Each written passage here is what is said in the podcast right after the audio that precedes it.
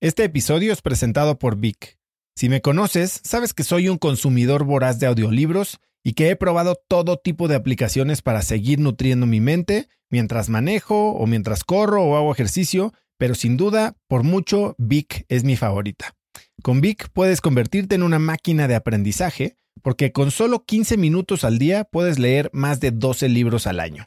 En Vic tienen más de 250 mil títulos y puedes escuchar resúmenes de bestsellers en menos de 15 minutos o libros completos, incluido mi libro Haz lo que importa, así como mis Vic originales como Cómo combatir el síndrome del impostor. Vic, por ser escucha de cracks, te regala 7 días de prueba y después contenido ilimitado por solo 167 pesos al mes en un pago anual de 1.999 pesos al suscribirte a Vic. Simplemente ve a cracks.la diagonal Vic. Vic se escribe B alta E E K.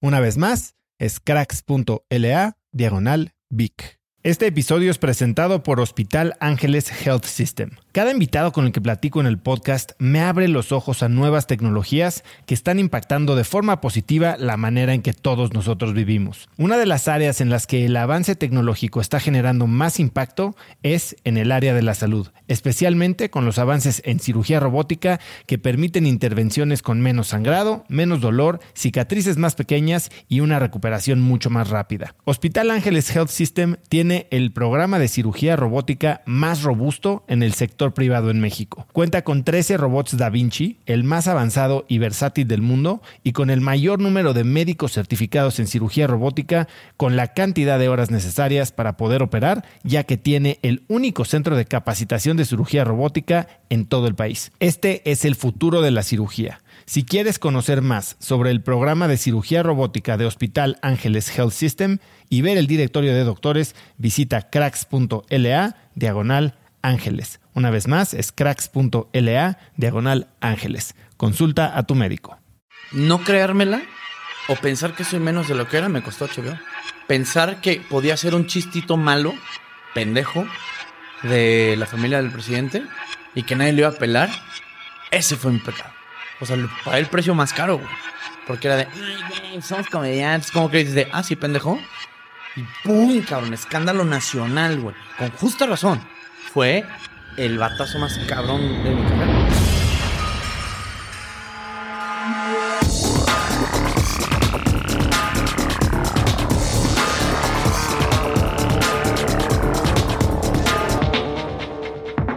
Hola y bienvenidos a un nuevo episodio de Cracks Podcast. Yo soy Osotrava y entrevisto cada semana a las mentes más brillantes para dejarte algo único y práctico que puedas usar en tu vida diaria.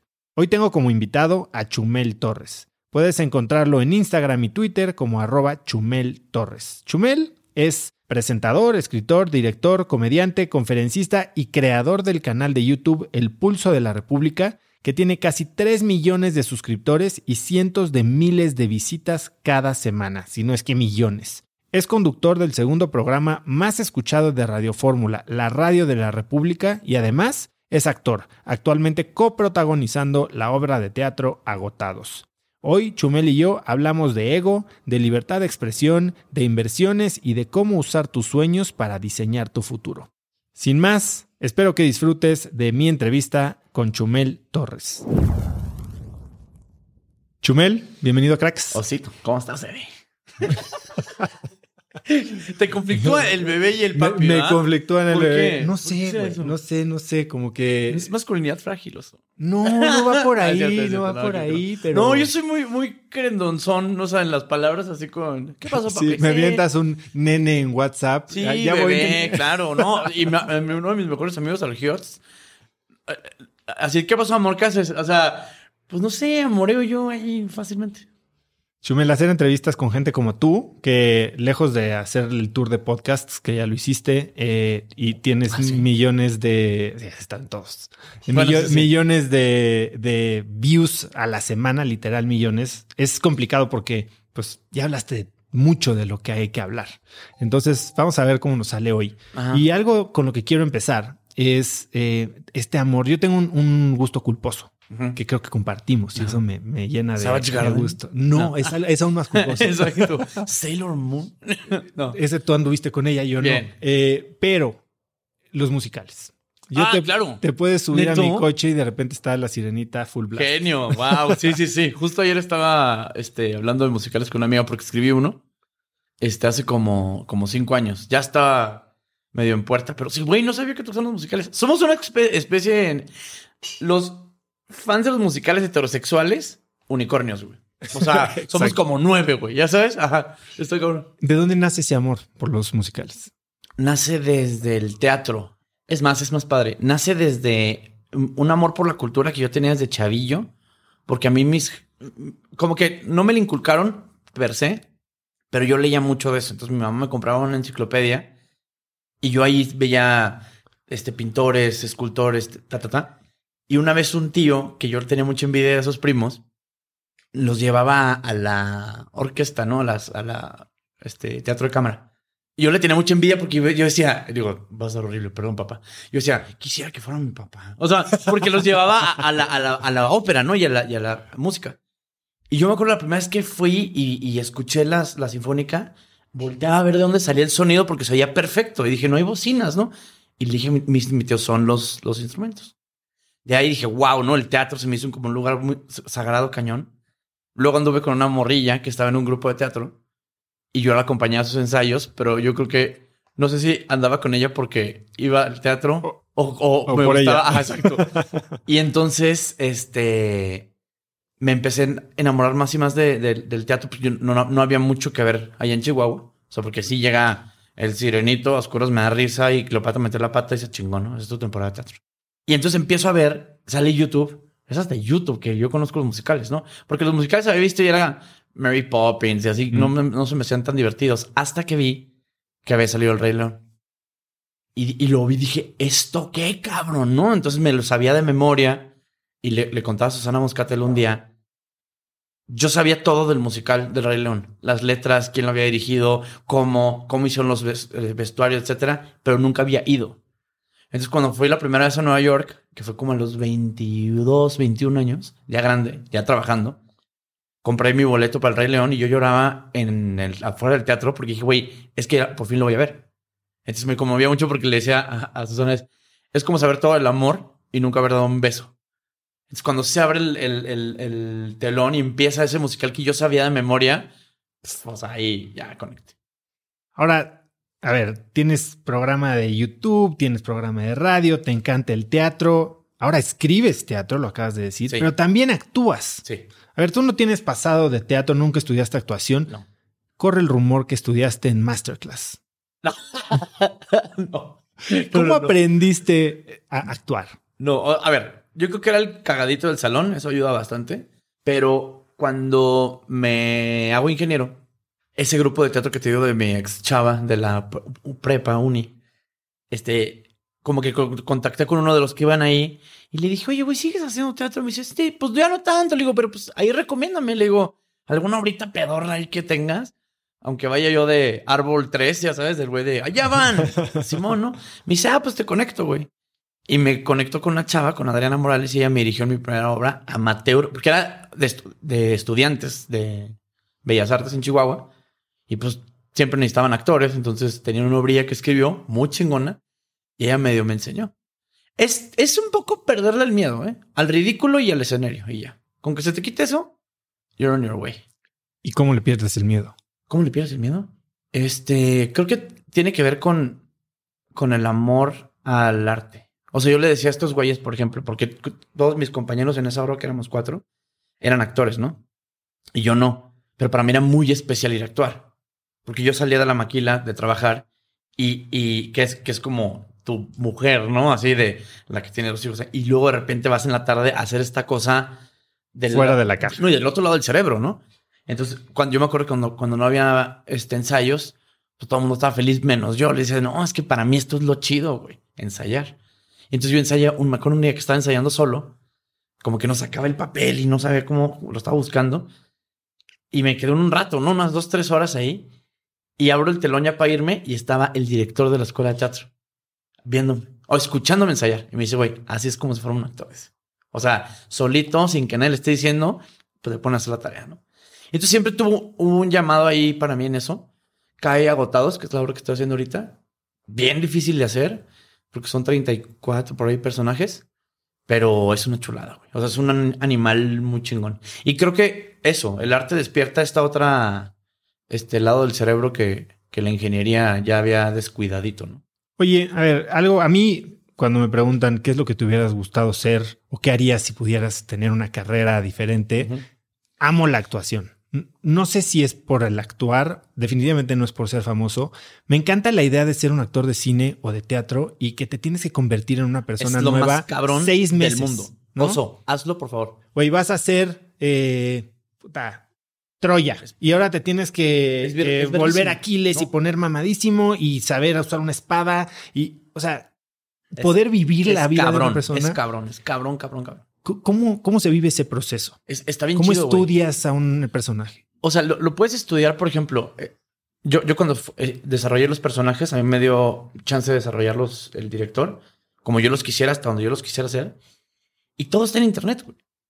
Todos, todas las clases de todos los güeyes. Yo, yo vi- seminarios de Michael Keaton, de Meryl Streep, de Edward Norton, del que quieras, güey. Fucking YouTube gratis, cabrón.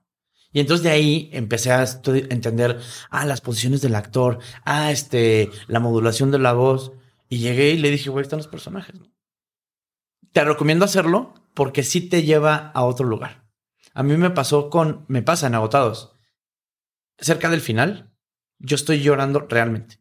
O sea, conmovido por Sam. No echo a Sam y lo extraño as a friend. Es una cosa bien cabrona porque ya una vez que, digo, si lo haces en serio y con amor y que de verdad estás haciendo algo que para ti sea meaningful, a mí me decía el, el asistente de dirección, dice, güey, cuando te dan tercera llamada y ya estás caminando, ya hasta caminas como Sam. Fíjate la cosa que chingona es. Yo hago 30 y más de personajes, ¿no? Y ninguno, o sea, no salgo del escenario.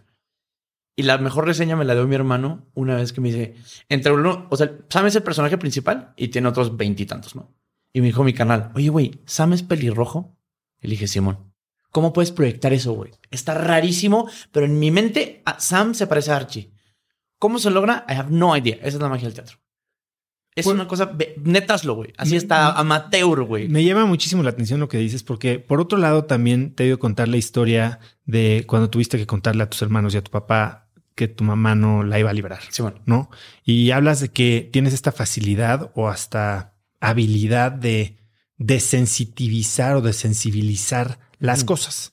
Sí. Eh, que creo que un poco la comedia hace eso, ¿no? Como que te abstrae del problema de raíz Sí, y medio sí, que sí, te sí. burlas y a veces hasta parecería que es un pretexto para poder decir lo que sea. Claro.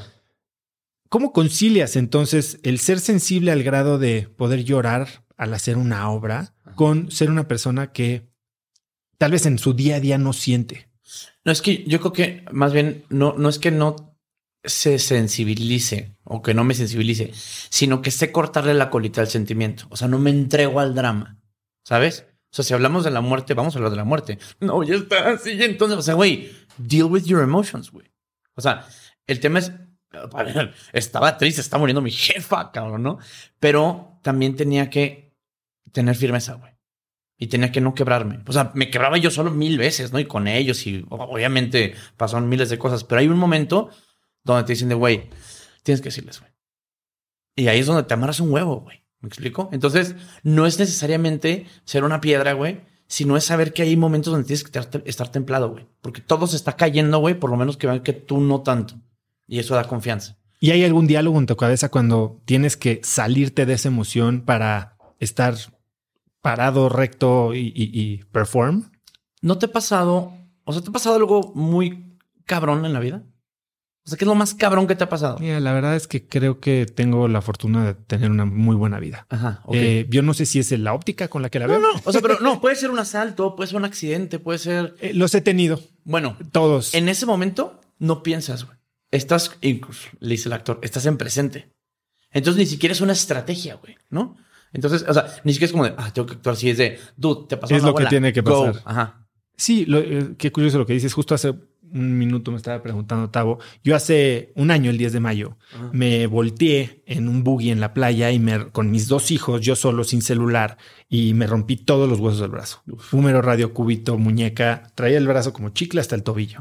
Y estaba enterrado abajo del coche mi brazo y mis hijos colgados del cinturón de seguridad. Esa es una cosa grave, Así de, pues, cuando, te pregunten...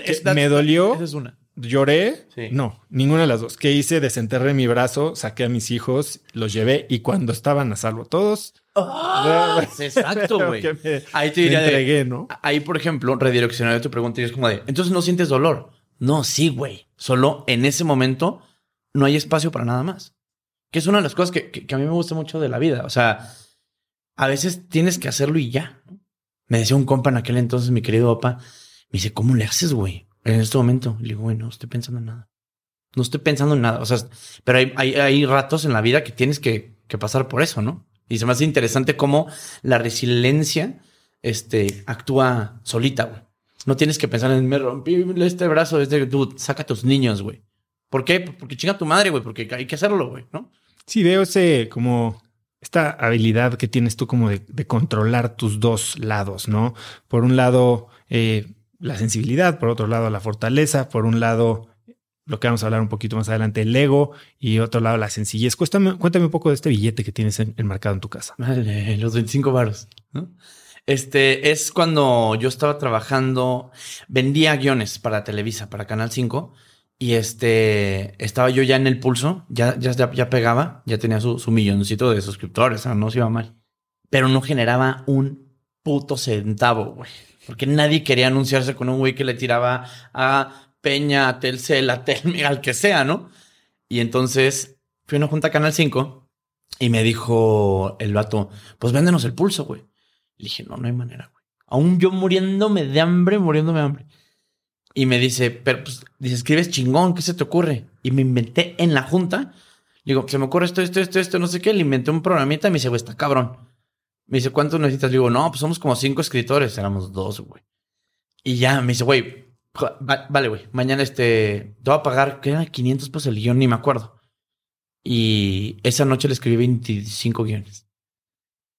Y me acuerdo que cuando regresé de, e, en ese momento tenía como, se me estaba acabando el varo, ¿no? Mucho ya, se me acabó cabrón. Era el tercer mes que le pedí a mi exnovia para renta. Estaba con el roomie ya, pobres, pobres, pobres, güey. Entonces me acuerdo una vez, Miguel Ángel Garrido, un amigo mío pintor, me invitó a desayunar a unas tortas que nos gustaban mucho en Metro Hidalgo. Y me dice el cabrón así de, vamos, no, Simón, le digo, nomás no traigo, güey. Ese es un dolorcillo bien cabrón, güey. No es lo mismo no traigo que no tengo, güey. ¿Sabes? O sea, no traje dinero porque se me olvidó la cartera. Es de, dude, no tengo. O sea, ese... Y yo no he conocido a alguien que no sea exitosísimo que no haya pasado por eso. Ahorita te cuento un cabrón, güey, de Marvel. Y entonces me, dice, no mames, yo te invito, ¿cómo crees, güey? Ah, pues gracias, carnal. No, una torta, no sé qué. Se va mi compa a la, a la, al baño, ya paga la cuenta y no le deja propina a la señorita. Y me dice la señorita, ¿qué pasó, mijo? ¿No me va a dar propina? Y se me vidrearon los ojos y le dije, no tengo, mija. Con toda mi alma te daría propina, pero no tengo ni un peso. Y como que me leyó la señora y no me agarré. No sé por qué, mijo, a ver bien. Yo me fui llorando de metro. Ah, porque Costaba 5 pesos el metro, güey. Yo tenía 25 lanas nada más. Era todo mi patrimonio. Dije, de pendejo gastar 5 pesos para irme hasta Metro Zapata, güey. Me fui caminando toda la puta ciudad llorando y pensando qué pendejada acabas de hacer, güey. Dejaste una carrera chingona de ingeniero. Estás haciendo YouTube que no hace ni un peso. No vendiste el programa y te lo están queriendo pagar. Y llegué a la casa y había de cenar un mamut y medio Red Bull que había dejado mi roomie aquel entonces. Esa era la cena, güey. Nombre sea de Dios, güey. Cené esa chingadera, escribí 25 guiones, güey. Y llegué a Televisa así con todo el mes. Y le dije al vato, güey, ten, dame dinero. Me dice, no, cabrón, te tengo que dar alta como proveedor. O sea, esto va a durar como tres meses. Y sentí como cuando siempre están cayendo los news, ya sabes, que tú, ¿cómo, güey? Me dice, no traes nada, va, carnal. Le digo, no. Me dio como, como, como 8 mil pesos así de su bolsa. Me dice, luego me lo pagas, ve y paga la renta, ve y paga la luz, ve y bañate, ve y come, ya súper, bueno. Y entonces enmarqué yo esos 25 pesos que están en mi oficina y cada vez que tengo un show, en gira, en stand-up, en teatro, en lo que sea, en el, en el en el cuarto, en el camerino, siempre pido que haya un mamut y un Red Bull para recordarme que si fallo, esa puede ser la cena otra vez.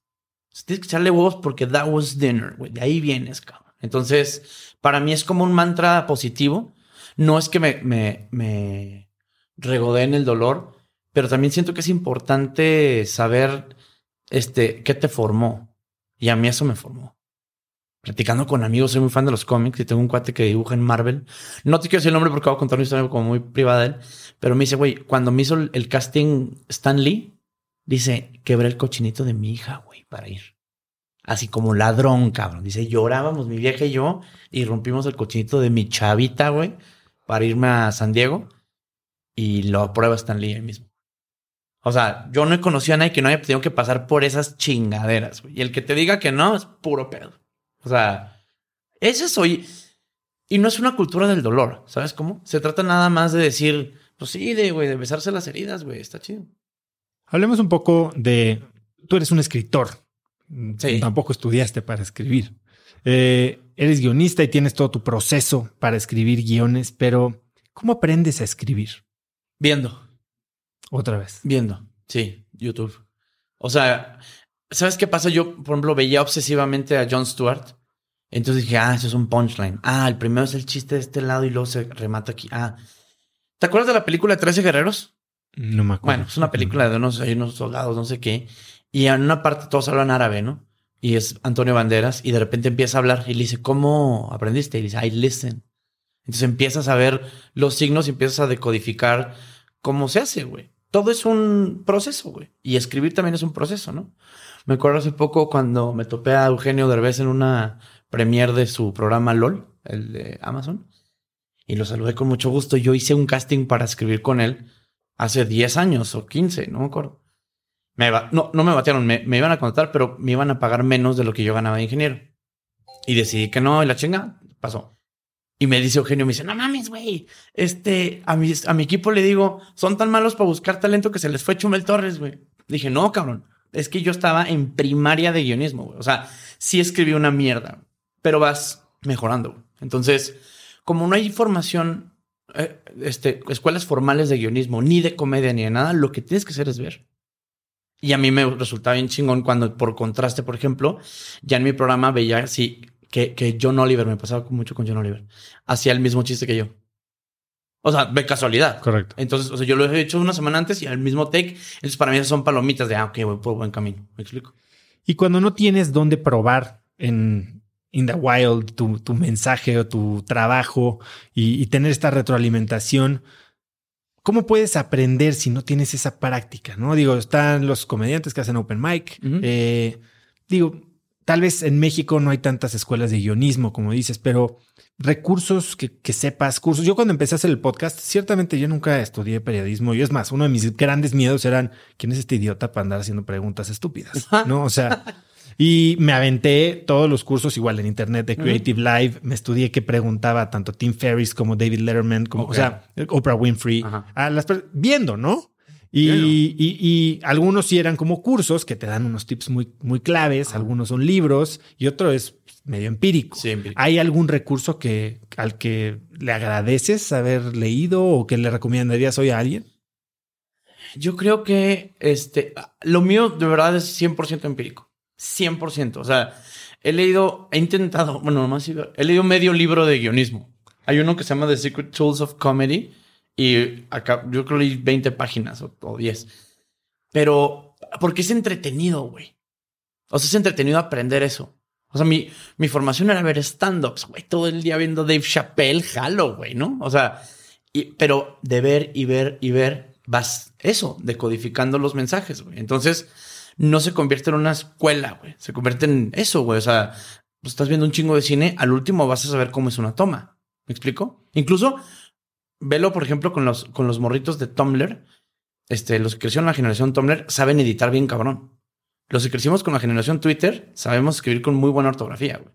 Los niños de TikTok, güey, van a saber bailar, cabrón. Eh, no, y procesos, y procesos de edición, güey, ¿sabes? O sea, entonces es, es divertido ese aprendizaje, güey. Y yo creo que el, a lo que dices que el in the wild, cómo, cómo contrastas y cómo sabes que eres bueno, al, al menos mi juicio siempre ha sido, porque YouTube es horrible. O sea, tienes un comentario diciendo, está vinculado el programa abajo de uno de, no mames, es el mejor programa. Entonces, ¿a quién le haces caso, güey?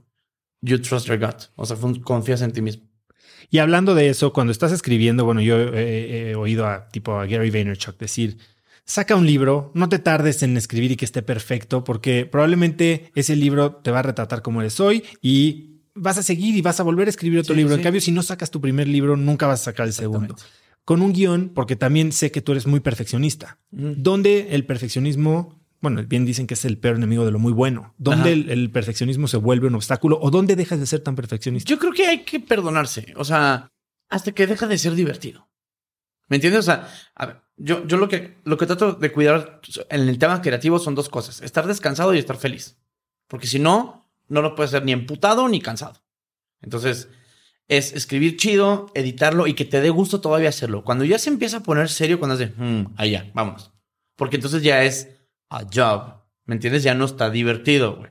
Creo que un, gradiente importante de saber cuando ya te estás clavando demasiado es cuando te estás clavando demasiado. ¿Me entiendes? Tengo un compa, mi socio, cuando se pone borracho. Sabemos que está muy pedo cuando empieza a bailar muy ridículo, pero con cara súper seria. Porque en su mente siente que está bailando cabrón. Ese no quiero ser yo escribiendo un guion de comedia. ¿Sabes cómo? O sea, haciendo chistes de chispotín, pero súper serio, como si estuviera haciendo una cirugía. Es como, bro, relájate. Y así lo conservas todo más, eh, más luminoso, güey, creo. Entonces, sí, sí creo que es básicamente eso. Cuando hablaste ahorita de John Oliver y Stephen Colbert, Colbert, yo, sí. yo los empecé a ver, digo, yo viví en Estados Unidos de 2006 a 2009 y me, encantaba y amo el humor Brillante, gringo y, brillante, brillante. y tú entiendo que cuando empieza el pulso querías ser ser más como un Colbert, ¿no? Sí. Eh, cu- ¿Cuál fue la evolución de Colbert a Jon Stewart, a John Oliver? Ajá. ¿O ¿Quién eres hoy? ¿Qué es lo que distingue este tipo de comedia? A mí me, me salió un Jon Stewart queriendo hacer un Colbert. Yo quería ser más gracioso que contundente. Pero este, la gente que consume medios ahorita en México no es el, en su mayoría no es el público más inteligente que hay. Y sobre todo cierto sector. No, es real. Porque, y es una cosa, está bien cabrón porque es insultar, lo entiendo. A tu audiencia. Ah, no es mi audiencia. Ah, ok. En ese momento no era, pero imagínate tú, por ejemplo, que yo quería ser un este personaje que fuera súper conservador, anti-gay, anti-aborto, antifeminista, no sé qué. Y hubo banda que se lo creyó. Y dice de, oh my God. O sea, entonces creo que esa, a esa gente me iba a traer muchos problemas. ¿Me entiendes cómo? Entonces lo decidí hacer un poquito más real, más yo. Y así fue como, como pasó. El tema es que se empezó a ponerse muy serio muy rápido, porque empezó a agarrar contundencia por los números. O sea, el tema por lo que a la gente le gusta el pulso es porque es muy cagado. Y segundo, porque dices cosas muy netas. Creo que un tercero que es un fantasma es que nunca me he vendido para nada y se nota y, y es cagante poquito. Porque es, lo, lo decíamos siempre, ¿no?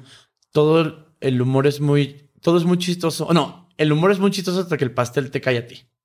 ¿Sabes? Entonces, esos factores creo que son los que jugaron para que ahorita el pulso o mi imagen se volviera como algo muy serio. O sea, ya pongo un tweet, se la estaba cagando hace poco que van a hacer la consulta a los expresidentes, que es una pendejada, y salió en las noticias. Yo me los llama pendejos a gente. Pues sí, güey. O sea, entonces, eso, no quería yo que se convirtiera en algo tan en serio. Quería volverlo más colbertiano y pues te salió un Jon Stewart. Ahora, yo creo que mucho de lo que sé de la política gringa es gracias a John Oliver y Stephen Yo- Colbert. ¿no? Absolutamente todo. Eh, y a ver, yo estoy en la línea entre millennials, generación X, tú ya eres un poquito, no, mucho más millennial, pero cuando hablo con mis papás, los boomers, todo el mundo me dice es que ustedes, las nuevas generaciones, les vale gorro la política. De hecho, yo no entrevisto políticos, no hablo de política ni de, ni de Ujú. religión, porque sinceramente no le sé, no me interesa tanto. Y me reclaman que nosotros estamos dejando, cediendo el control de nuestro futuro para el futuro de nuestros hijos. Eh, ¿Tú crees que, que nuestra generación o las generaciones nuevas tienen menos interés en la política? Creo que al contrario. O sea, el tema es que ahorita, por ejemplo, y, y- y es, y está visto mal, ¿eh? Creo que la generación de los boomers confunde la protesta con la actividad política. Porque antes eran pederísimos, güey, hacían marcha por todo, y eran tiempos más cabrones de mucha pues guerras, querían la paz, etcétera. Ahorita ya todo se volvió como un tejido fino, güey. Y entonces creo, ahorita como están, como veo la, la, gente, no solo somos más animales políticos, sino ya casi, casi es naco no tener una postura política. O sea, o no tener una opinión al respecto, por lo menos, ¿sabes? O sea, como yo veo mi universo. O sea, ya es como alguien de que, ay, es que a mí me vale votar. Pues qué pendejo, güey, honestamente, ¿no? O sea, tenemos ahí un chatcito y de repente un familiar mío decía de, no, es que votar no sirve para nada. Por lo general, esa actitud de rebeldilla, todo el mundo diría, sí, que se van a la verga. Entonces dijimos de, dude, la participación ciudadana es súper benéfica para todos. ¿De qué ching no estás hablando, güey, no? ¿No te pasó en esta elección? Estaba mucha gente bien feliz, güey. O sea, como que dijimos, güey, estamos unidos en este ejercicio ciudadano chido, güey. O sea, y es un poquito como hacerles de regreso con una voz articulada. O sea, creo que estamos ahorita más, más políticos que nunca, güey. Y más con este pendejo, ¿no? Tal vez, pero no sé, yo veo, por ejemplo, a mi suegro sumamente consternado, ¿no? O sea, va a las marchas, va al frena, manda videos todo el día, manda, me satura el WhatsApp todo el tiempo. O sea, está muy preocupado, de verdad. Y siento que tal vez sí estamos empapados como jóvenes, pero no somos tan radicales o tan, no sé si no somos tan activos. Tal vez tienes una, una una posición política, pero no sé si te, si te sales o mucha gente se sale de su camino por hacerla vocal. No sé si me estoy explicando. Sí, creo que lo que te refieres es a, a, hacer escuchar tu voz. Exactamente. Exactamente. En eso sí coincido contigo. O sea, somos más mesuradones, este, pero también es que gente como tu suegro, que le mandamos un abrazo, este, cree que eso cambia las cosas. Mandar mensajes. Claro que no. Lo que cambia las cosas en realidad es la modificación de los patrones de conducta de nosotros. Saturarte el, eso, saturarte el WhatsApp de videos, no ves ni uno, güey. el gramtivismo, ¿no? Ajá. Entonces, y, el rollo es que para tu suegro, eh, esa es una herramienta que usa, pero eso no sirve. Solo que no se da cuenta. Nadie pela a. Bueno, él sí se va a parar las marchas. No, lo entiendo perfecto. Sí, sí. Y... Y, la onda es, este, si, si las cosas se solucionaran con marchas serían ilegales, güey. ¿No? Las marchas son un método de, conteo. Eso está perfecto. Porque la marcha lo que te dice es de, si no pasa esto, hay un chingo de banda aquí, ¿eh? Aguas. Pero también es una coincidencia muy rara el cómo se acabaron las marchas cuando llegó el gobierno de la 4T. Yo me acuerdo que eh, cuando empezó la, elección, esta de AMLO que ganó, y decían, mira nada más, por fin una, un cambio de gobierno pacífico. Y es de, pues si los Pedros eran ustedes, cabrón. ¿Sabes? Es como la mamá diciendo de, es que a mi hijo no lo bullean en la escuela. Pues porque su hijo es el bully, señora. O sea, y entonces eh, ese tema de las marchas y de ser vocal es, es chilango, la verdad. O sea, en, provincia no es tan socorrido. Ya ahorita más, pero es más, más de la Ciudad de México. Y no se me hace que modifique nada. No digo que sea inútil, porque no estoy diciendo eso. Solo digo que es un método de conteo. Pero de que alguien este, ha pasado que las protestas generan cambios, pero los cambios se hacen en la, en la, en la corte, o sea, los cambios se hacen en las cámaras. Y regresando a esto que dije de cómo yo adquiero mis noticias, literal, mucho lo adquiero. Te voy a decir que si tú te enteras de lo que está pasando a través del pulso de la República, estás, estás fregado, ¿no? Este, no, si es tu única fuente de noticias, estamos mal. Eh, ¿tú, crees que lo yo que nada más por, o sea, lo digo con falsa modestia, pero es también como para, para desmarcarme del terreno de periodista. Ni soy, ni quiero ser, ni investigo. Yo leo otros periódicos. Yo te leo el periódico, lo que estamos haciendo. Y te cuento chistes en, medio, ¿sabes? Pero tanto así como, como hacer una investigación propia, no sé, se me hace mucha responsabilidad. Y, tiene un fondo un poquito social, o sea, de, concientización. O sea, ya, ya entendiendo que hay gente tal vez que sí se entera de lo que está pasando con lo que tú dices, eh, una cosa es decir, yo soy comediante, te oído decirlo, no soy periodista, no soy investigador, soy comediante, pero estás teniendo este impacto de informador. Eh, ¿Lo haces conscientemente? O sea, tú, ya, tú ya crees que uno de los objetivos de lo que tú haces es informar a la gente con algún fin al final del día y no es fin pro o contra alguien, sino simplemente de informar. O Solo entiendo que nuestro megáfono lo escucha mucha gente, ¿sabes? Y tienes que tener cuidado en decir pendejadas. ¿Entiendes? O sea, disfrazado de humor, decimos muchas verdades. O sea, lo decían hace, hace mucho, cuando empezamos el pulso en Nexos, decía, estos güeyes usan la risa como método, como medio para indignarse, güey.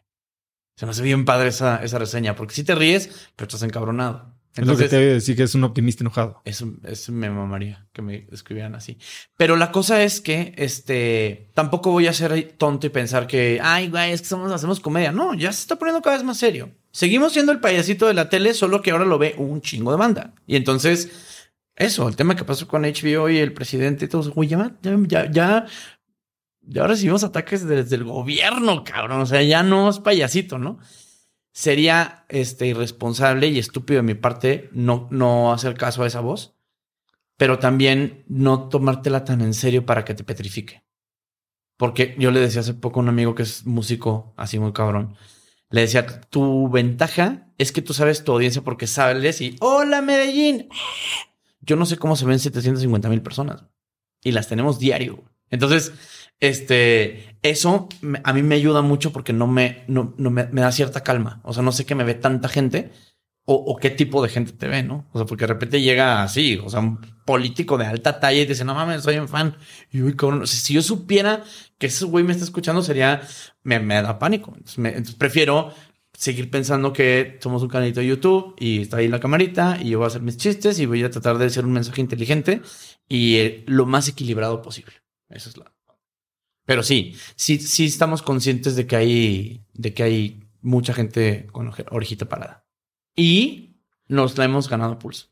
O sea, porque nuestras, nuestros guiones o, el contenido que hemos hecho, yo, a mi ver, este se me hace una cosa premium. O sea, yo, yo lo vería aunque alguien más lo hiciera. Es lo que te quiero decir. Entonces, en ese sentido está padre. Vamos a regresar un poco a la parte técnica de cómo creas este contenido. Creas tus guiones, te, te sumerges y te preparas a grabar. Ahorita dijiste que tienes que grabar estando de buenas, ¿no? Para proyectar. ¿Cómo te pones de buenas cuando no estás de buenas? No sé, casi nunca estoy de malas, es verdad. O soy muy, ese es mi superpoder, estar alegre. Y que este no no le toco los huevos al diablo, güey. O sea, este duermo bien, como chido, este me, me, estoy con mis amigos este, este, escribiendo, cabrón estás feliz, güey, ¿no? O sea, justo hoy me pasaba que estaba viendo un clip del radio, es un cagón de risa de media hora todos los días, güey. Pues hoy iba a estar contentillo. Entonces, ha habido veces, obvio, que estás este, con preocupaciones o que estás inclusive emputadillo, güey, ¿no? Pero eso no quita que, por ejemplo, cuando escribiste el guion, porque pasa por varios procesos, cuando escribiste el guion estaba muy chido. O, tú estabas en un mindset muy chido. De repente puede que grabes encabronado o a las carreras y, y, y se nota en tu, en tu mood pero, pero el guion lo escribiste en otro momento. Entonces también no opera eso desde ahí. Sí, te ayuda. A mí me pasaba mucho con HBO, por ejemplo. Había tantas reglas que yo estaba, este... ¿Y eso? Sí, no a gusto, güey. Entonces, los primeros dos años de HBO fueron difíciles por eso, güey. Porque eran medio, eh, ¿cómo se dice? Como collones, como cobardes para, es que esta nota está muy, no sé qué, yo hacía de, güey, no me gusta que me pongan límites porque entonces ya no es divertido. Es, eres un bufón diciendo de, pero no le vas a decir nada de esto y esto y esto, que estamos jugando, ¿no? Entonces, por eso siempre preferí el pulso porque era un poquito más libre. Es un área donde puedo confiar en mi, en mi libertad y en lo, que, en lo que digo y sé que la estoy usando bien. No necesito una madre superior viendo que lo haga bien. Es, si lo hago bien, vete, ¿no? Entonces, esa supervisión me entiesa mucho. Cuando estábamos en Radio Fórmula, por ejemplo, yo no quería hacer Radio Fórmula porque no quería tener jefe, no quería que me chequen el guion, no quiero que me regañen, güey. Porque yo sé cómo usar esa libertad, güey. Creo. Y el jefe me dijo, me dijo, pues te voy a sentar a la mesa de los niños grandes, cabrón. O sea, te estoy volviendo niño. O sea, ponte el trajecito y quítese la chamarita de youtuber, ¿no? Y así ha sido, ¿eh? Han sido este, unos años de luna de miel. Este, que a pesar de lo que hemos pasado, güey, es una empresa que nos ha tratado chingón, no nos han hecho un regaño de nada. O sea, hay libertad chida, güey. Yo ahí jalo feliz, güey. Si no, ni siquiera lo necesito, ni siquiera lo quiero, ni siquiera quiero hacer nada. Me pasa mucho por lo que ahorita ya te piden como para hacer películas y hacer así, series y no sé qué. Y le digo, es que no, no me late, o sea, no está buena, güey. Esto, eso que me traes. Porque no lo necesito hacer, bendito sea Dios. Y dos, yo defiendo mucho el prestigio, güey. Creo que ese es un valor que se está perdiendo bien cabrón. Que tu firma valga, güey. O sea, que cuando veas una marquesina dice Brad Pitt, ah, voy a verla. ¿Por qué? Porque todas están buenas, güey. No hay una peli mala de ese cabrón, güey. ¿Por qué? Porque cuida su nombre, güey. Entonces, cuidar el nombre para mí es súper importante. Porque es lo único que tienes y se puede convertir en un sello de calidad, cabrón. Volvemos al caso del teatro. La obra esta que hice este, la hice con todos los huevos porque sabía que iba a llevar mi firma. Y entonces entras a un gremio que es bastante elitista y que te levanta la cejita y a ver qué va a hacer este youtuber y de repente le das un buen papel y dices, órale, cabrón, good job, ¿no? Entonces te van soltando cada vez más, pero así tú te vas perfeccionando y profesionalizando. creo que eso para mí es lo, es lo más importante que tengo, el, el nombre, el prestigio. Justo a eso me quiero meter porque hablas del prestigio y el prestigio es creértela, ¿no?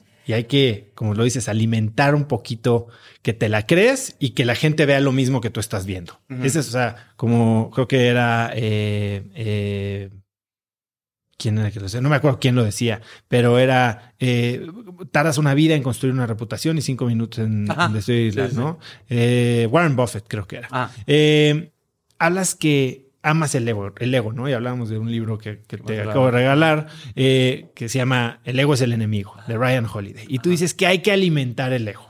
Ajá. Eh, el prestigio un poquito. Hay que saberlo usar. Cuando hay más prestigio, corres el riesgo de dejarte ir, ¿no? El, prestigio es muy bonito, ¿no? no al contrario, el, prestigio te, te, te va cerrando puertitas. O sea. Entiendo lo que dices. Sí, o sea, lo decía, ¿quién era? Stephen Hawking. Dice, a mí le tengo mucho miedo a mi edad porque ya le tengo más miedo a hacer teorías más, cada vez más piratonas, porque es Don Stephen Hawking, ¿cómo que está diciendo eso? Es, tienes más miedo a equivocarte, ¿no? Ese es el tema de cuidar el prestigio, ¿no? Pero también creo que puedes hacerle como Lionel Messi, es, pásamela, güey, va a haber gol, te lo juro, güey. ¿Por qué? Porque tengo 120 horas de entrenamiento diario, cabrón, por eso, güey. Entonces, ahí es donde yo te digo que abro mucho el tema del, del ego, y no se trata de engrandecerlo, se trata de hacerlo tu amigo, güey. Pero desde el talento y desde el trabajo. Yo le decía a una amiga, ¿tú crees que Lionel Messi es buen pedo en la cancha, güey? Claro que no, güey, pues es una bala, güey. Pero es un Doberman que sabe, sabe que tiene una misión. Dame la bola, voy a meter gol. No es bueno en la prensa, no es bueno actuando, no es bueno hablando, no es bueno nada. Nomás es bueno con una puta bola en las, en las piernas, eso es un milagro, güey, ¿no? Entonces ahí es donde el ego entra, güey. ¿Y cómo evitas que el ego se convierta en tu enemigo, que te subas a un ladrillo, cuando lo usas, te marees. Cuando lo usas. El poder no se usa, se ejerce. Güey. La gente que ha destruido sus reputaciones, por ejemplo, es porque el poder se creen, se creen más poderosos de lo que son para empezar, porque esa madre marea, y luego lo empiezan a usar. Caso, por ejemplo, es este Pedro Ferriz, ¿te acuerdas? Muy respetado. Hasta que se quiso lanzar para la presidencia y empezó a usar el poder y le cacharon esta cosa ahí, unos este, líos de faldas, ta, ta, ta, y entonces de repente todo se fue desmoronando. El tema es, cállate. Yo creo que el poder, lo que tienes que hacer con el poder es admitirlo, no hay que ser idiotas y decir, güey, pues si tienes, nomás no lo uses, güey. Porque ahí está el, ahí está el pecado, güey. Yo lo que hago es, agarras tu gema del infinito y lo pones en el librero. Se ve cabrona y te va a seguir dando mientras no uses esa chingadera, güey. Es el fistol del diablo, güey. Entonces, el ego nunca te va a comer porque nunca estás jugando con él, güey. Pásame la bola, te voy a meter gol, güey. El guionismo, güey, es mi pedo, güey. Estamos top 10 de los guionistas, pero no llegó a mamar así de, o sea, no, ya me la pelaron todos. No, güey, no, porque sigo en el juego, güey. A Messi todavía lo pueden lesionar. Entonces, yo digo que el ego es bueno porque hay muchas lecciones que nos, que le dan a la banda precisamente para que no, no juegue con él yo le decía hace poco es, si Jesús no hubiera tenido ego, diría, no, alguien más hable, ¿cómo creen? Dijo, no, güey, a ver, yo mero, ¿por qué? Pues le vergas, güey. O sea, ¿sí me entiendes? Entonces, creo que es un ego mal entendido o una humildad mal entendida, ¿no?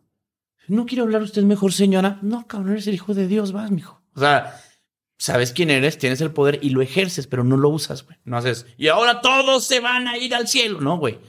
Convences, ejerces. Ahí es donde creo que. ¿cómo, ¿Cómo evitas caer en esa tentación de usar el ego? Es bien cabrón, no cualquiera puede, güey. O sea, Diosito le da a quien puede, güey. Yo me pasó una vez con, con el pulso, con mi equipo. Este, una vez que hicimos la fiesta del pulso de la República, me gusta hacer la fiesta e invitar a todos los fans que pueda, ¿no? Y en una de las veces, uno del equipo que ya no está con nosotros, ah, porque yo dije, güey, teníamos como 3000 invitados, ¿te cuenta? O sea, fans, fans, venían gente de viaje y la chingada.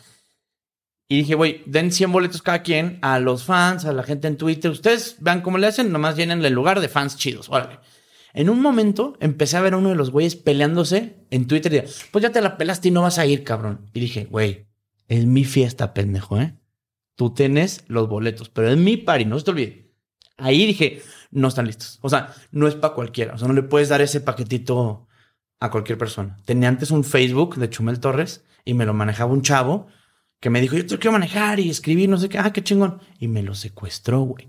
Porque se empezó a sentir, estaba bien padre. Le escribían las morritas, este, ta, ta, ta, y el güey empezaba a ligárselas por, por DM. Yo, oye, pendejo, eso no se puede hacer, güey, porque seduce, güey.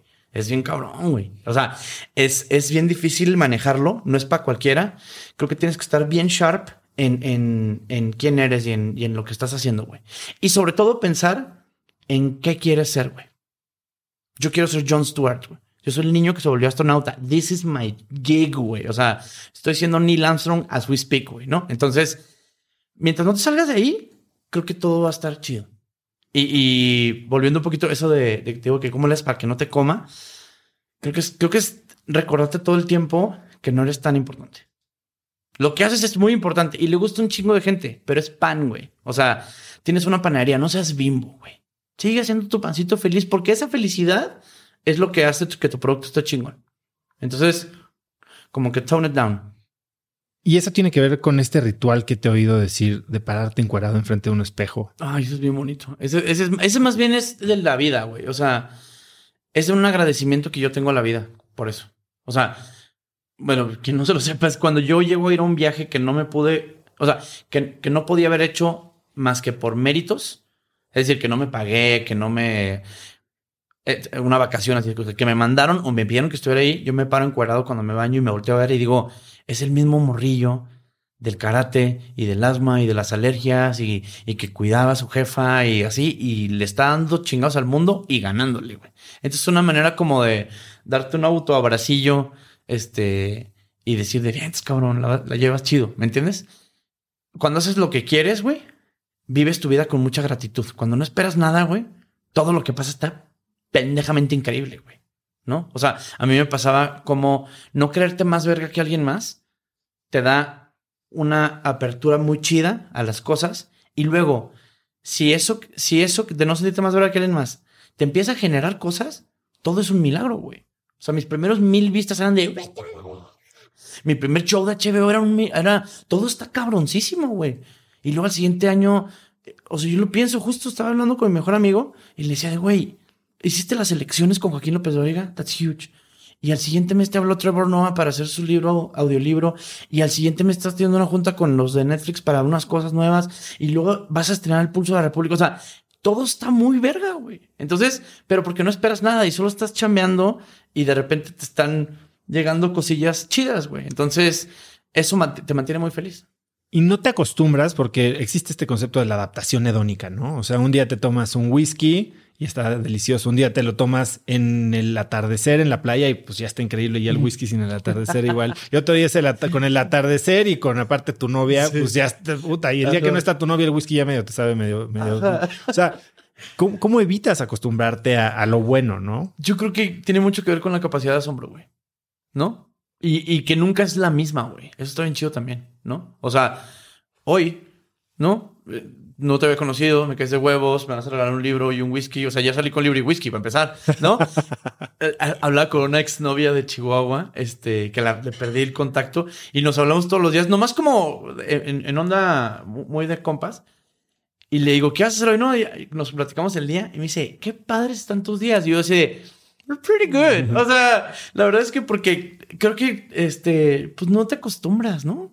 ¿Tú crees? Que, que, que- o sea, vamos, entiendo que ese, ese, esa costumbre de, de- de- hedónica que dices es una miopía más que nada, ¿no?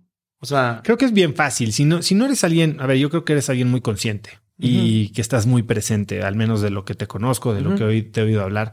Y, y cuando no lo eres, creo que es muy fácil perder de vista de dónde vienes y acostumbrarte a lo que es y, y no saber qué hay más allá y de tiene lo que, que, está ver pasando. con el tema del ego, con el poder.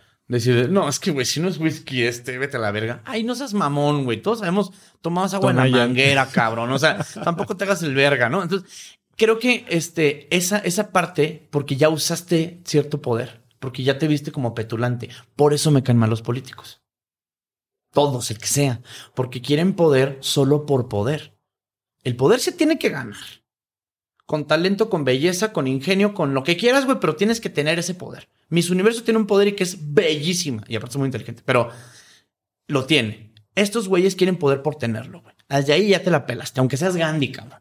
Es querer tener por dominar y controlar. Y de repente por eso hay muchos líderes despóticos, güey. Porque antes eras el gordito apestado de la escuela y ahora eres el señor gobernador. Ah, pues ahora van a ver, cabrones, ¿no? Entonces se convierte en una vengancita el, el usar ese poder.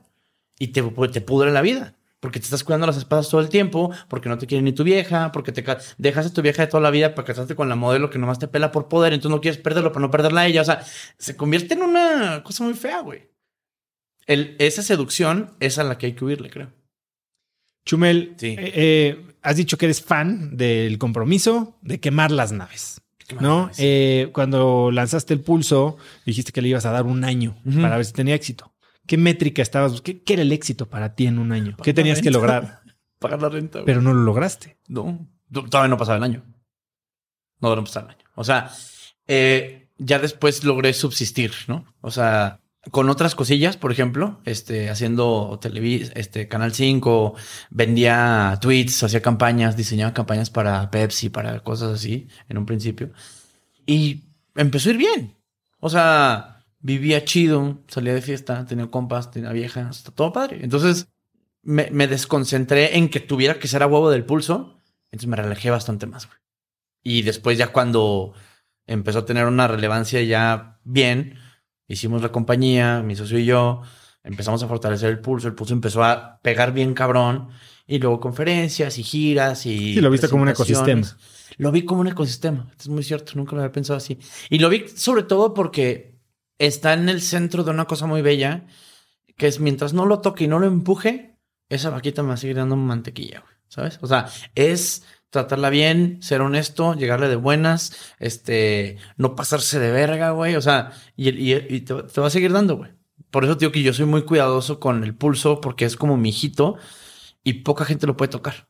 Este, yo batallo mucho para, para darle el guion a alguien más, para que alguien salga, para tener invitados, porque es una vaquita que es celosita y luego no quieres que se enoje porque no quieres que se muera, güey, ¿no? ¿Cómo evolucionas algo que tienes, que cuidas tan celosamente? Eh, creo que ya la tenía planeada esa evolución. Y lo que sigue es el siguiente paso, que es mi sueño, es hacerlo live audience. Te estoy dando la exclusiva, que porque no hemos vuelto con la temporada. Y es porque vamos a ver el pulso con gente en vivo, este, ya en un... Estilo... Estilo John Oliver. ¿En dónde lo vas a grabar? ¿Eh? ¿En dónde lo vas a grabar? Aquí en la ciudad. ¿Y en, un foro, en, un, teatro? en un teatro, sí. O sea, compramos un foro. Este... Compramos un foro. Ajá. Y este, y ahí lo vamos a hacer ahora. Y ese es, ese es el sueño de mi vida. Buenas noches, este es el show, ta, ta, ta, ta, ta. ¿Cuándo grabas el primero? Eh, espero yo en septiembre. Estás invitadísimo. a, mí me va a mamar. O sea, porque llegó el punto, neta, es que cerramos esta temporada y vi a mis muchachos como los 300 de Esparta, cabrón. O sea, unas vergas, güey. Los, los moros con los que empecé, este, como tú, carnalito, así que conectando y que le falla la pastilla, pero la ahora estaban todos tallados en madera, güey. Y dije, ahora sí estamos listos, güey. Ahora sí ya podemos producir. El sueño de mi vida es. Tardó 10 años, güey, en llegar. 10 años en, en que, y, incluso fue una, una analogía que me gusta mucho hacer, la analogía del escritorio de plástico. Porque mi escritorio del pulso es una mesa, de, de picnic y le pegaba y sonaba así. Y dije, ay, hay que comprar algo más bonito, ¿no? Dije, 10 años, esta vaquita me ha dado, güey, métele tantito, cabrón, ¿no? Entonces es la primera vez que le vamos a meter feria para hacer lo que yo he querido hacer toda mi vida, que fue dándose poco a poco, güey, ¿no? Entonces coincidió mucho con una cosa que me preguntabas, ¿qué sería un knockout para mí? Y yo creo que es compartirte lo que te voy a compartir. Cuando hice las elecciones con Joaquín López Dóriga, fue un parteaguas en mi vida. Porque no solo es un señor que es Mozart comunicando, güey. O sea, el nivel que tiene ese güey es espectacular. No por barbearlo y no, ay, putito mail, no, no, no, no. Hay que ver ese güey en acción para decir de a la verga Rambo, güey. Y vi a su equipo así, güey. O sea, eran todos pinches ninjas, güey, ¿no? Imagínate tú, por ejemplo, que llegamos a las elecciones y me dice, güey, va a estar acá, no sé qué. Nos sentamos a Susana, Pepe, este Joaquín y el doctor Curcio. Empezamos rápido. Tú vas Michoacán, Zacatecas, Coahuila, Chihuahua y yo empiezo. Tres, dos. Así es la noche de elecciones. Oso, ¿cómo estás? Y tú, güey. Muy bien, Joaquín, aquí que la chingada, quién sé qué. O sea, empecé, empezamos, ¿no? Y empieza el vals, güey. El prompter mío, yo tengo el prompter que, hola, ¿cómo están amigos? Buenos días, yo soy Chumel Torres. El prompter de ella es, este, Grecia Martínez, Guadalajara. Y vamos con la información en Guadalajara. Grecia Martínez está con nosotros, quién sabe qué tienes que improvisar, papá, papá, papá. Y llegó un punto, güey, que yo sentía a don Joaquín como dándome más y más bolita y más bolita. Y yo estaba como peleando, güey. O sea, con, en presente. O sea, estaba así haciendo kung fu, güey. Y de repente nos habla Ciro Murayama, el güey del INE. Me sacan del aire. No, está, está, estoy yo a cuadro. Y Joaquín está enseguida de mí. Dice, vas tú. Ciro, ¿cómo estás? Qué gusto, te saluda Chumel Torres, no sé qué. Pues la elección muy padre, papá, papá, no sé qué. Yo hago mi pregunta. Me la responde Ciro. Y yo volteo a ver a Joaquín, ¿cómo vas tú? Y Joaquín, con su celular y me hace, síguele, güey. Y yo, de vete a la verga. Este, así es, Ciro, qué padre, que la chinga, no sé qué. ¿Y qué nos puedes comentar de esta otra cosa, no? De, ah, sí, chums, no sé qué. Y volteo a ver a Joaquín y me hace. Y yo, ya, cabrón. Y luego, pum, pum, pum, ¿no? Entonces ya saqué la tercera y ya me vio que me iba a hundir. Así es, Ciro, muchas gracias por comer, no sé qué. Me volteé y no me, o sea, acaba y no me volteé a ver y me hace. Y yo así, ¿ya sabes? Salir de esa transmisión, güey. Recibir los mensajes de mis hermanos, de mis tíos, de mi familia, de mis amigos, de mi mismo equipo diciendo de, ya estás grande, cabrón. O sea, verte con esos güeyes bateando y, y- y- y- jugando bien, ¿no? Para mí fue, me, me cambió muchas cosas en el corazón. O sea, yo llegué día a mi casa y dije, es tiempo de crecer. Ya tienes 40. Ya, ya tienes 40. Ya está embarazada Yuya, ya está Joss en la cárcel, ya está, ya están cambiando muchas cosas, güey. Entonces, es momento de hacer lo que siempre has querido hacer y ahora sí es el pulso de la República como debió haber sido desde un principio, porque ahora sí estás en ese nivel. Entonces, me acuerdo que fui a comprarme un traje fino para ese, ese día de las elecciones. Yo me, lo anunció el día de mi cumpleaños. Me habló de Radio Fórmula. Me dice, va a hacer Election Night con Joaquín y yo. De... Le dije a mis amigos, estaba yo en una casita en San Miguel y me, todos me felicitaron, ¿no? Porque, güey, es muy, es gigante esto, no sé qué. Y fui a una tienda de trajes muy buena y fue precioso porque, pues, fui ese día en la mañana, me hicieron el fitting y me dice el vato de la tienda, te queremos regalar la corbata, dice, porque sabemos que tienes un día muy importante. Dice, no, no, o sea, como don't let us down. Sí, sí. O sea, Don't fuck it up. Ajá, pero ¿sabes qué pasó, güey? Me decía mi hermano, es, era como ver a tu primo, güey. ¿Sabes? Así como de, este pendejo. O sea, por ejemplo, la gente del pulso que es súper cabalabaza, güey. Todos estaban de, lo está haciendo bien el chumi, se la lleva. O sea, Oye, Chumel, pero ahí adoptas un rol de informador, de periodista. Sí ¿no? es, sí, sí, ok, sí. Sí, entonces sí, sí. no te, o sea, sí puedes ser eso que sí, dices que no eres. No, no, no. A ver, yo digo que no soy para no faltarle respeto a la gente que sí lo es de formación. ¿Me entiendes? O sea, ahí, ahí sí estábamos jugando ¿En serio? Ajá, ajá, ajá. O sea, y qué miedo, güey. Porque esos güeyes saben un chingo de política. O sea, estamos hablando de ¿y quién ganó la delegación Cuauhtémoc no sé qué? Y luego doctor Curcio, creo que fue Esperanza Urrutia porque en el 94 ella estaba con los así de, ay, cabrón, o sea, ¿Cómo te preparaste para esa noche? no puedes prepararte. O sea, no puedes prepararte porque no puedes estudiar porque son demasiadas selecciones. Lo que tienes que saber es key points, puntos de vista, que eso es lo importante. Y me decía mi querida amiga Vero Tucen, dice, la parte padre es que tú no eres chistoso, tú eres muy simpático, güey. Entonces dice, haz eso. O sea, no seas de, ya sabes, solo es darle tantita ligereza, güey. O sea, no, no invitaron al compayito, güey. ¿Sabes? Ese güey es cagado y hace el chiste. E, e invitaron a otra cosa, güey. Entonces, era jugar un nuevo juego, güey. Me gustó mucho. Fueron seis horas de terror. Yes, sir. Me estaba meando todo el tiempo, güey. Pero la vida te da esas oportunidades. Por eso nunca te acostumbras, güey. Lo que hablamos de es, es un día que pasé maravilloso, güey. Y ese día llegué a mi casa solo, güey, y me serví un whisky y me quedé dos horas viendo la pared diciendo de qué chingados acaba de pasar. Como cuando me veo desnudo al espejo, diciéndole, no, es pinche Manolillo ahí en la secundaria 8, güey, ahí entreteniendo a sus amigos y ahora, güey, en el Barça, güey. ¿Me entiendes? Entonces es, es un milagro padre, te redirecciona muchas cosas, empiezas a ver la, las, la- lo que estás haciendo con otro enfoque. Entonces, Sí, justo te quería preguntar eso, porque te oí decir que habías pasado de ser chumi bebé a ser chumel, a creértela un poquito. ¿Qué cambia en tu proceso, en cómo te ves, en cómo actúas, en cómo piensas del impacto que tienes? fue mi gran pecado.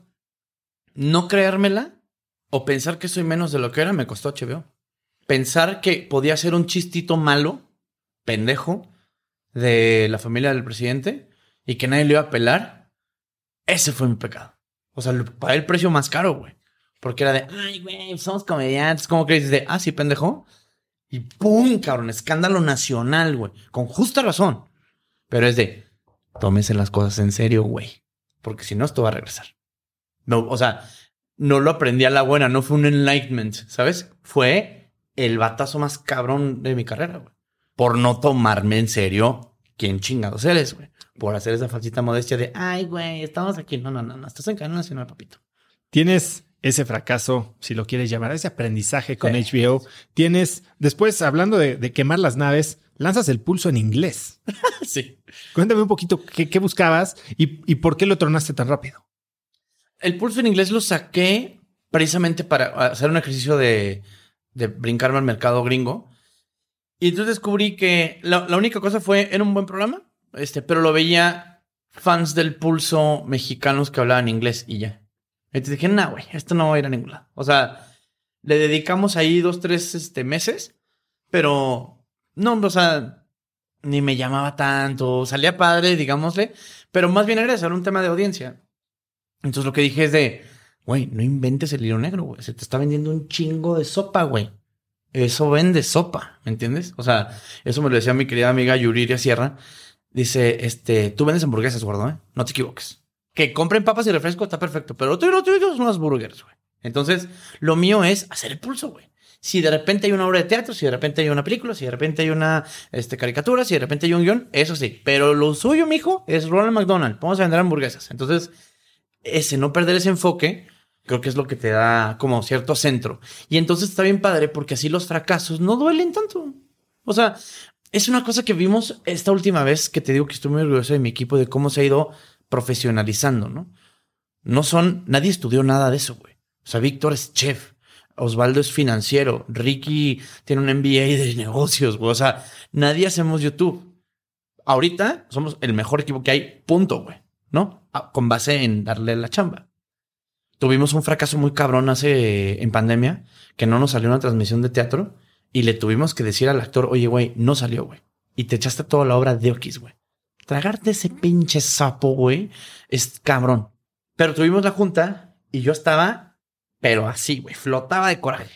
Y iba a hablar así con mi socio, a ponerle un cagadón y me dice, yo les advertí a todos desde el principio, dice, fue culpa de ellos, dice. Yo les dije, esto no va a salir porque A, B, C D. Le dije, perfecto. Porque yo sé que mi equipo te advierte. Te dice, oye, güey, no le tomas porque estás sucia. Y te enfermas, güey, te dije, ¿no? Bueno, lo que quiero decir con esto es que ahí entendí que fue nuestro último golpe del diamante. Ese fracasito es de, ya pudi o sea, ya, ya ahorita está en un nivel en que puedes adelantarte al error y hacérselo saber al cliente.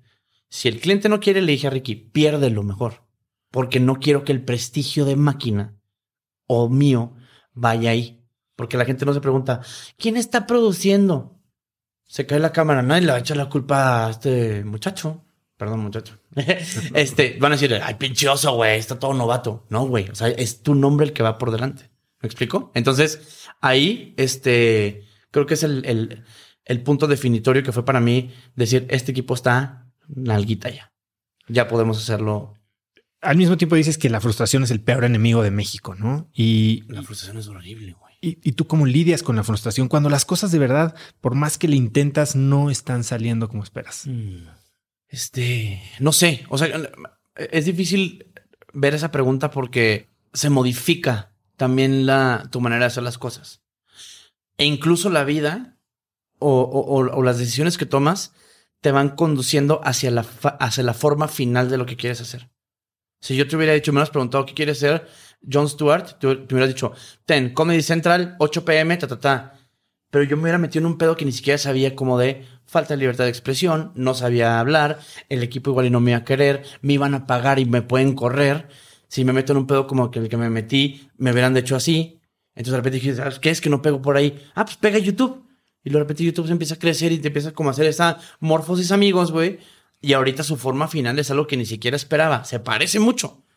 Pero es, creo que, creo que la vida te da lo que, lo que quieres pero no cómo lo quieres. Eso es, es donde tienes que, lo decía Tom Segura, el día que la gente empiece, aprenda a manejar sus expectativas, va a modificarse un chingo de cosas, güey. Y solo es eso, expectations, güey. O sea, no es la más bonita, pero me bien rico, güey. ¿Sabes? Este, no es el más inteligente, pero baila cabrón, güey. No es el mejor comediante, güey, pero está cagado verlo 20 minutos. Has hablado mucho de trabajar con tu equipo, que son tus cuates, ¿no? O sea, muchos son de Chihuahua, de, de, donde vienes, eh, y como que lo hablas con mucho orgullo, te la pasas bien, nunca estoy de malas, qué fortuna, que mi vida es trabajar con mis amigos, escribir, tomar whiskies. Pero no todo es miel sobre hojuelas. Eh, tienes demandas ya de, de, uno de tus amigos. Cuéntame un poco qué onda. O sea... Es bien padre, güey. O sea, mira, yo procuro como jefe ser muy justo. Y tuvimos, por ejemplo, un episodio este, con este cabrón que ah, lo corrimos, total, nos demandó, nos iba a meterla cañón, güey. Y no me meto yo mucho en eso. Se encarga este mi administrador. Y en un punto dijo, este güey está imposible. Le dije, güey, dale el dinero. Pobre, güey. Es todo lo que va a tener, güey. Tengo dos millones. ¿Los quieres? Vas, güey. Ojalá que te va chingón, güey. Pero ¿sabes qué va a pasar, güey? Mi desamor es culerísimo, güey. Digo, te acabas, de, te acabas de salir de la alberca de pelotas, güey. Y nos vas a seguir viendo. Eso va a ser lo peor. Y tú vas a tener nada más dos millones, güey. Y acá teníamos viajes y amistad y un programa bien cabrón y está bien verga el radio y qué chido que cumpleaños Víctor porque nos puso un pedón y tú vas a estar en la reja con dos millones en la bolsa. Qué tristeza, güey. Que todo lo que quieres es pinche dinero, güey. Qué pendejo, güey. Con otro caso, por ejemplo, me pasó me lo decía una ex morra muy inteligente, dice, ese güey se volvió tu propio supervillano, el Doctor Doom. Por querer manejar los cuatro fantásticos se convirtió en su némesis, güey. Eso es de la verga, güey. Porque eh, es un tema de los true colors de la gente. Y es bien triste porque es, lo último que puedo hacer es patear y quitarme dos pesos. Está bien, güey, no pasa nada. Me duelen, por supuesto, güey, los pagué en mi bolsa, you bet. Pero eso fue solo un bache en una carretera que todavía no para, ni va a parar, güey.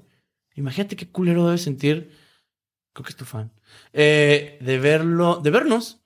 Que puedo haber estado aquí y echar un whisky contigo y tomarse la selfie y decirle algo bien chingón. Está con dos millones de pesos en tu casa. ¿Qué aprendes de estas situaciones de, de desamor, no? Porque al final del día perdiste un socio, perdiste un colaborador, pero también pues, perdiste un, cuate, ¿no? Con el que habías crecido. ¿Qué, aprendes? ¿Qué cambió en cómo tal vez fijas reglas o tratas a, o, piensas sobre contratar a un amigo, hacer negocios con un amigo? Sí. O sea, lo que haces es ahora eres más cuidadoso de los de las actitudes que ves que tiene alguien. ¿Sabes cómo? O sea, ya te fijas más en lo que hace. ¿Quién los delata?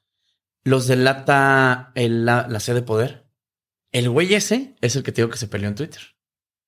Esas son cositas que ves. Ah, espérame, aquí hay un poquito rojo, ¿no? Este, no me, no me clavo mucho en la maldad de la gente. Creo que es perder el tiempo.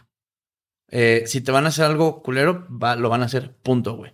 Prefiero eso, darte dos millones y, y, olvidarme de ti para siempre y ya, ¿no? O sea, está más feo todavía, güey, ¿sabes? O sea, lo decía Gastón Espinosa. El chiste no es demostrarle que pudiste es olvidarte de ellos.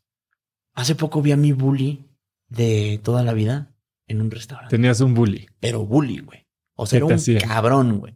No, no, no, era un, en un de la verga. O sea, hay gente que le pegan, güey. A mí me meaban la mochila en la clase de natación. O sea, se burlaban de que mis tenis eran piratas, güey. o sea, eran cabrones. O sea, era un güey de la verga.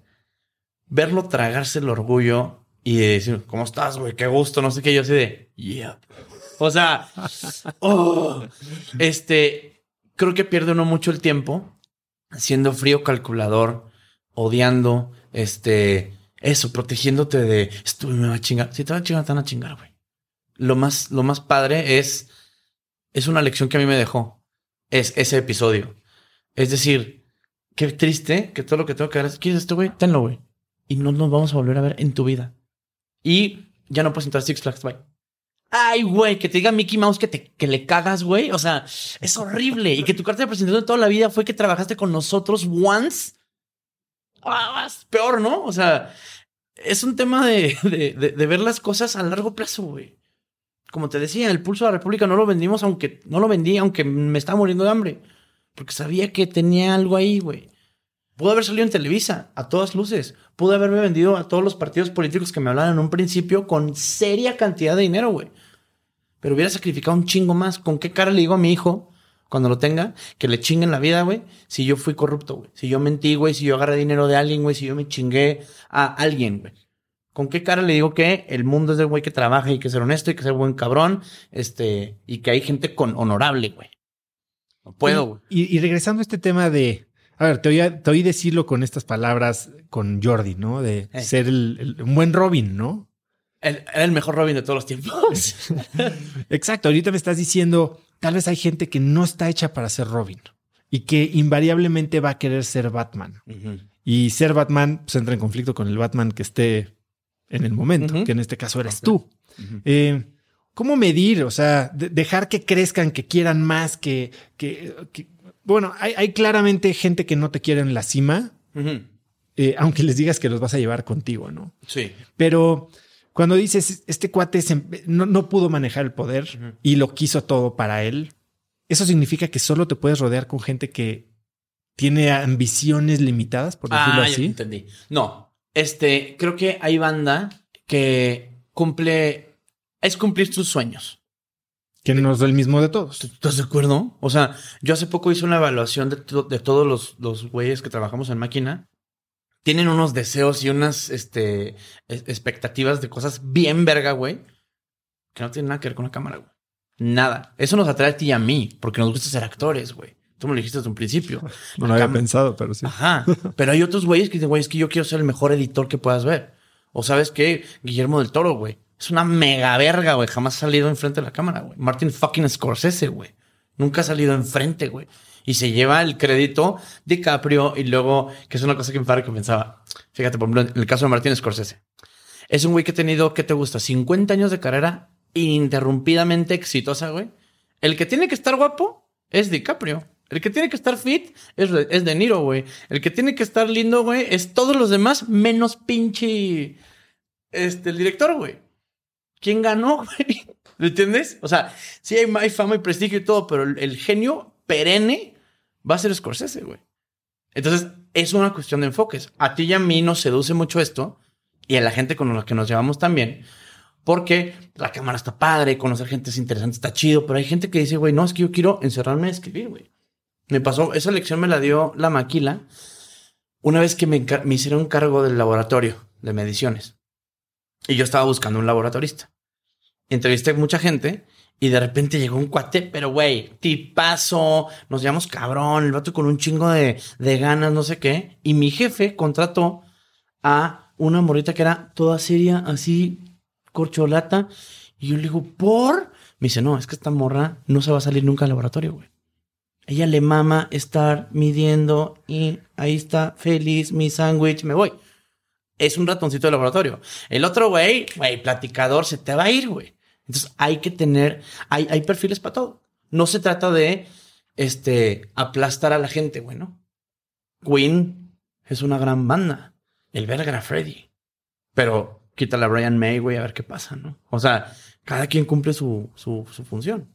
Si tienen sueños de, este, eso, meterse, dude, no pasa nada. Hay para todos, güey. No estorba. ¿Quieres sacar tu canal? Sácalo, güey. Todos tienen, este, mi equipo, todo mundo tiene un canalito. Y escriben y hacen sus guionecitos y les va chido, o sea, pero ahí es cada quien, ¿sabes cómo? Está padre. Acabas de, lo mencionaste, ¿no? Narrar o, o ser la voz de la traducción del libro de Trevor Noah. Eh, cuéntame un poco cómo lo conoces. Lo conocí, me mandaron al NDI, entonces el este, Democratic Institute, a dar una conferencita, ¿no? Este, en Washington. Entre los conferencistas estaba Trevor Noah, que iba a, cerrar y a recibir un premio. Nos mandó Que llamar... es una conferencita en el Capitolio de Ajá, Estados sí, Unidos. sí. O sea, no es una Es conferencita. una mamada, sí, sí. Este, no, me refiero a conferencita chiquita, o sea, me- de, de poca duración. Es una gala, es la gala del NDI, güey. o sea, está increíble, güey. Me llaman, yo voy pasmado y este, ese discurso que di, justo lo, lo que platicaba está en YouTube, lo pueden ver. No lo preparé, o sea, no lo escribí, sino que puse los key points porque quería que fuera de aquí y no estar, oh, good morning, ¿cómo están? No, no, como un poquito como platicadito. Y Trevor Noah cierra. ¿Qué pedo el nivel de jale esos cabrones, güey? O sea, venía el güey, estábamos en Washington, venía el güey de grabar en Nueva York en vivo. Llega, puta pantera, güey, se sube, papá, pa, dale el speech más chido de todos, güey, que ni siquiera lo escribió. Baja y se para y me dice, You're the Mexican guy. Y le digo, sí, I'm the Mexican guy. You're doing a good job, güey. Y me regaló una foto, que no, no se toma fotos con nadie. Y ahí conocí a unos güeyes que hacen dailies show en el mundo. Me dice, nosotros te conocemos porque queríamos abrir una franquicia. O sea, así, tienen como ese modelo de negocio. Ajá. Y lo queríamos abrir en México, pero dijimos, no, ese güey ya lo Ya trae. está tomado. Pero no, y dice, ya trae todos los ingredientes. Porque no hay formación, pero yo veía esos shows. Pasan los años, este, y me escribe mi- mi- uno de mis escritores, Ricardo Ribón, me dice, cabrón, no te lo, no lo vas a creer. ¿Qué? Trevor Noah te acaba de aprobar personalmente para que le hagas su libro en español. Y yo de, estás mamando. Me dice, no solo eso, güey. Tienen que hacer gira de promoción juntos. O sea, voy a ir con mi pinche negrito precioso. este, e- e increíble, güey. Es una de las experiencias más bonitas que he tenido en la vida. No solo el libro es espectacular, te lo recomiendo. Este, sino hay una parte, hay partes en las que son muy paralelas nuestras vidas, güey. ¿Cómo Se qué? parece- Mm, Mamá, por ejemplo, el amor a las mamás, las dificultades y que la comedia nos haya salvado, ¿no? Este, crecer en carestía y después estar en estas ondas, ¿no? Y los dos somos altamente atractivos, entre otras cosas. No te. Y entonces, este, hice ese proyecto. Llegó un punto, cabrón, en el que estaba leyendo pasajes de la vida de ese güey y es tan conmovedor que se me cargaba la voz. Entonces, unas cosas que habla de su jefa súper bonitas. Y tenía que interrumpir y así de, güey, me dan cinco minutos y el director y el, operador de audio dice, sí, sí, hay que parar todo güey. O sea, porque sí está muy heavy, güey. Entonces, lo grabamos, fue el proyecto quizás el mes pasado, hace dos meses, perdón. Y, y ya me dejaron anunciarlo y ya pues estamos viendo cuando nos juntamos Don Trevor. Oye, y aquí entre paréntesis, yo, yo voy a grabar mi audiolibro. ¿no? Acabo de terminar de escribirlo. ¿Cómo es grabar un audiolibro? increíble, está padrísimo. Sí, sí, sí. O sea, te sientas y lo lees, literal. Pero lo actúas, le metes. Yo sí le meto. O sea, me o sea eh, yo hice dos audio- audiolibros. El mío, de la historia de la República, y el de Trevor Noah. Pero sí me gustaba meterle como jiribilla. Sí, porque luego estar leyendo el audiolibro así, ay, qué hueva. O sea, Hay unos narradores brutales. no, brutales, güey. O sea, está, bueno, Benedict Cumberbatch le encanta hacer audiolibros. Y ¿Tú eres de este, audiolibros o de leer? de audiolibros, güey. Los descubrí y dije, wow, esta madre.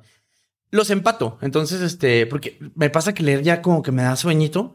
Es rarísimo eso, me, me choca de mí eso. Y, y, y, y el audiolibro te pone más, sobre todo viajando, es una delicia, güey. O ¿Y sea, tienes alguna app favorita para audiolibros? Audible. No hay, no hay más. Sí, sí. Y ahí hay unos titulazos. Este, so- hay, hay cosas bien chingonas. Sobre todo, por ejemplo, los libros de Neil Gaiman, que los narra él. Oh, no, no, no, son poesías, güey. Este, Stephen Fry nadando, narrando mitos, güey. O sea, es, es, es- adquiere una nueva dimensión. Es entretenido. You're cheating porque es leer y no. Pero, por ejemplo, si, ¿Oyes a 1X o a más rápido? a 1X, sí, sí, sí. Sí, 1X. O sea, y si no le, y si me desatiendo, le regreso. O sea, para O que sea, no. sí, sí le pones atención. Sí, no, claro, por supuesto. sí. Porque yo sí hago trampa, yo soy de 2X y, y para agarrar como el, ¿La el idea? gist, ¿no? O sea, No, yo prefiero, o sea, yo me clavo en la textura de lo que estoy. Porque a lo mejor tú lees libros de ideas. sí, non-fiction. Sí. Exacto. Si Ajá. estoy leyendo una novela, No, pues yo, yo leo obviamente... pura ficción. Sí, sí. Sí, o sea, ¿Qué estás leyendo ahorita? ahorita mitos. Y estoy, estoy tres. Uno que se llama, ya llevo un chingo con ese. Este, el asesinato de Sócrates, que es un cabronzote. Mitos de Stephen Fry. Y otro, y voy a retomar este, el de Daily Show, porque hay muy buenos tips para cómo hacer un programa. Entonces, como vamos a empezar con esta nueva etapa, ahí como que tengo mis, mis notillas. Oye, y regresando a la conferencia en el Capitolio, ¿qué, Yes. qué, qué aprendiste de ese día? ¿Qué te dejó? Creo que fue la honestidad paga. Porque me invitaron de, a, esa, a, ese, a esa gala por una nota que yo di de una vez de un señor que me quiso dar dinero de un partido político y le dije que se fue a la chingada. Y luego lo dije en el pulso, como advertencia a los políticos. Le digo, cualquier cenita, cualquier pendejada así de que, oye, échame unos tickets para los Lakers, no sé qué, sepan que yo duermo muy tranquilo, güey. Porque no, no, no aceptamos ni un peso de nadie, güey. Decir eso es imposible para un periodista en México porque todo el mundo lo hace. Pero nosotros no somos periodistas. Somos cinco amigos que se está pasando de huevos, güey. Tenta, por supuesto, güey. Nos hemos estado a punto de retirar de las sumas que nos han querido ofrecer a You Bet, güey. Pero la vaquita nadie la moleste, güey. Es bien linda, güey. Te da muchas cosas. Te da trayectoria, te da un jale chingón. Eres un güey respetado, güey. O sea, está padre. Cagante para algunos seguro, güey. Pero, pero no irrelevante. Hablando de la vaquita que te da leche y crema, eh, ahorita estábamos platicando que estás invirtiendo en nuevas cosas. Eh, es como muy Nuevo para mí. Muy, muy nuevo, pero es que aparte creo que es muy poco hecho, ¿no? Yo platicaba con Ari Boroboy, que mucha gente lo conoce como el niño bailarín, y es un empresario. No mames, no, ese güey de- es un mogul. Un monstruo. No, es un monstruo. monstruo. No. Y hace negocios para todos lados. Pero uno de los negocios que mucho me llamó la atención, que no es la productora, no es Bobo, no es eh, OV7, no son los, el 90s Pop Tour, o sea, no, no es nada de lo que tú ves, que es- Sí, sí. cada una de ellas es un, un fenómeno. Eh, tiene un negocio de empezó a darle servicios a los artistas de oye bueno pues no tienes quien te atienda a tu casa mientras estás grabando una película yo te pongo un, un asistente y administrar asistentes después no, no sabes qué hacer con tu lana ven yo hago un fondo y compramos edificios o sea Ah, un, sí. un genio Ajá, un ajá. genio y, y tú estás empezando a invertir en qué inviertes y cómo manejas tu lana O sea, en un principio me pasó que este no, no, no, no tenía esa necesidad. Este, y de repente, pues sí, como que no la ves, ¿no? O sea, de repente dices, ah, cabrón, o sea, se puede hacer como jugar con esas cosillas. Acepté el consejo de un cuate mío que es este, un rockstar ahí muy perrón. Y eh, porque por una plática estamos en una, fiesta y le dije, ay, güey, es que mi sueño es irme a vivir, a retirar a Mérida, a comprarme una casa, ¿no? Me dice, ay, yo tengo dos casas ahí. Y yo, ¿de qué, güey? Sí, pues es que ahí tengo un güey que me maneja mi felicita, estamos como jugando ahí y pues ya me compré unas propiedades y yo de, ¿cómo chingados, güey? Me dice, pues te pasa el fono a este güey. Le marqué la mamá, no sé qué, y empezamos así como muy, este, sobrio, así me dice, güey, ¿para que no, para que le pierdas el miedo? ¿no? ¿Eh? en real estate primero para Sí, sí, sí, no, y, y perder el miedo, ¿sabes cómo? Ya después dije, no, carnal, a ver, o sea, ya cuando vi que pegaba, dije, no, pues están todas las fichitas, ¿no? Es más que nada, este, yo no me fijo mucho en el varo, porque eh, no quiero perder el tiempo ahí, por el tema creativo, porque si no, te pasa eso, te empiezas a creer más de lo que eres, güey, ¿no? Entonces, este, e- es bolsa básicamente lo que hace este güey. Y de repente, pues comprar cositas, ¿no? Me gusta mucho incentivar proyectos. Por ejemplo, tengo una inversión de una empresa que tengo un amigo que se ve que está cabronzota. Entonces mando a alguien a que le estudie y decirle, oye, güey, me, me conviene meterle felicita porque en el futuro esto me va a dar. Y así tengo tres. y qué tipo de proyectos son Esa es una eh, empresa de trading de China. Entonces mi amigo es una riata para hacer eso, güey. Y, y lo que hicimos fue eso, o sea, volverlo independiente con mi ayuda. Pero cuando pegue, pues yo me llevo una rebanadita. y no haces nada que eh, estás ayudando con lana, ¿no? Y eso pues, lo puede hacer tú y tu vecino o cualquier Sí, otro sí. güey de lana. Pero, por ejemplo, en Estados Unidos, pues ve a Ashton Kutcher, ¿no? O sea, él, ese güey invierte y mucho de lo que mete, pues sí es su lana, pero es este clout, este, oye, invirtió Ashton y entonces ahora jala a todos los amigos A-listers y, y como que le ayuda a darle difusión o el Ajá. nombre de que Chumel esté invertido en un No, proyecto no. ayuda. ¿Eso no lo haces? No lo hago porque, por dos cosas. Este, no me interesa el mundo de los negocios. O sea, no quiero hacer más lana. Este, vivo bien con lo que tengo. Y este, no, se me hace esta, se me hace como, ah, para mí es perder el tiempo. Porque no es mi fin. ¿Sabes? O sea, mi fin no es hacerme millonario. O sea, creo que, creo que mis as- as- aspiraciones están en otro lugar. Y es lo que le decía a mi equipo una vez que nos llegó un ofrecimiento muy serio de mucha feria para el pulso y le tembló más de uno el calcetín. Y les dije, miren, gordos, no ahí se me puse en jefe. Digo, tenemos un estilo de vida que los millonarios para eso quieren ser millonarios. Yo me despierto a las 11 de la mañana, güey. Si quiero irme de vacaciones me voy, me tomo mi café, tranquilo, jalo, media hora al día en un- una cosa que me mama, güey. That's the life. Cuentas pagadas, este, un coche, una casa chida, güey. Y ya. O sea, esa, esa acumulación o eso, no sé, se me hace que no quiero que me seduzca, al al menos no todavía. Este, no sé si pase cuando tenga chavitos o cuando me case o no sé qué, pero por lo pronto, este, yo prefiero ser Jon Stewart. O sea, eso, o sea, seguir con mi programa chido y todo. Jon Stewart se quemó. ¿Eh? Jon Stewart se quemó, se, can- se, Ah, se se quemó. cansó. Eso ¿Cómo me va lo vas a evitar? No, no lo voy a evitar. No se puede evitar porque cansa, sobre todo la política. Y sobre todo los fanatismos que hay dentro de la política van a cansar.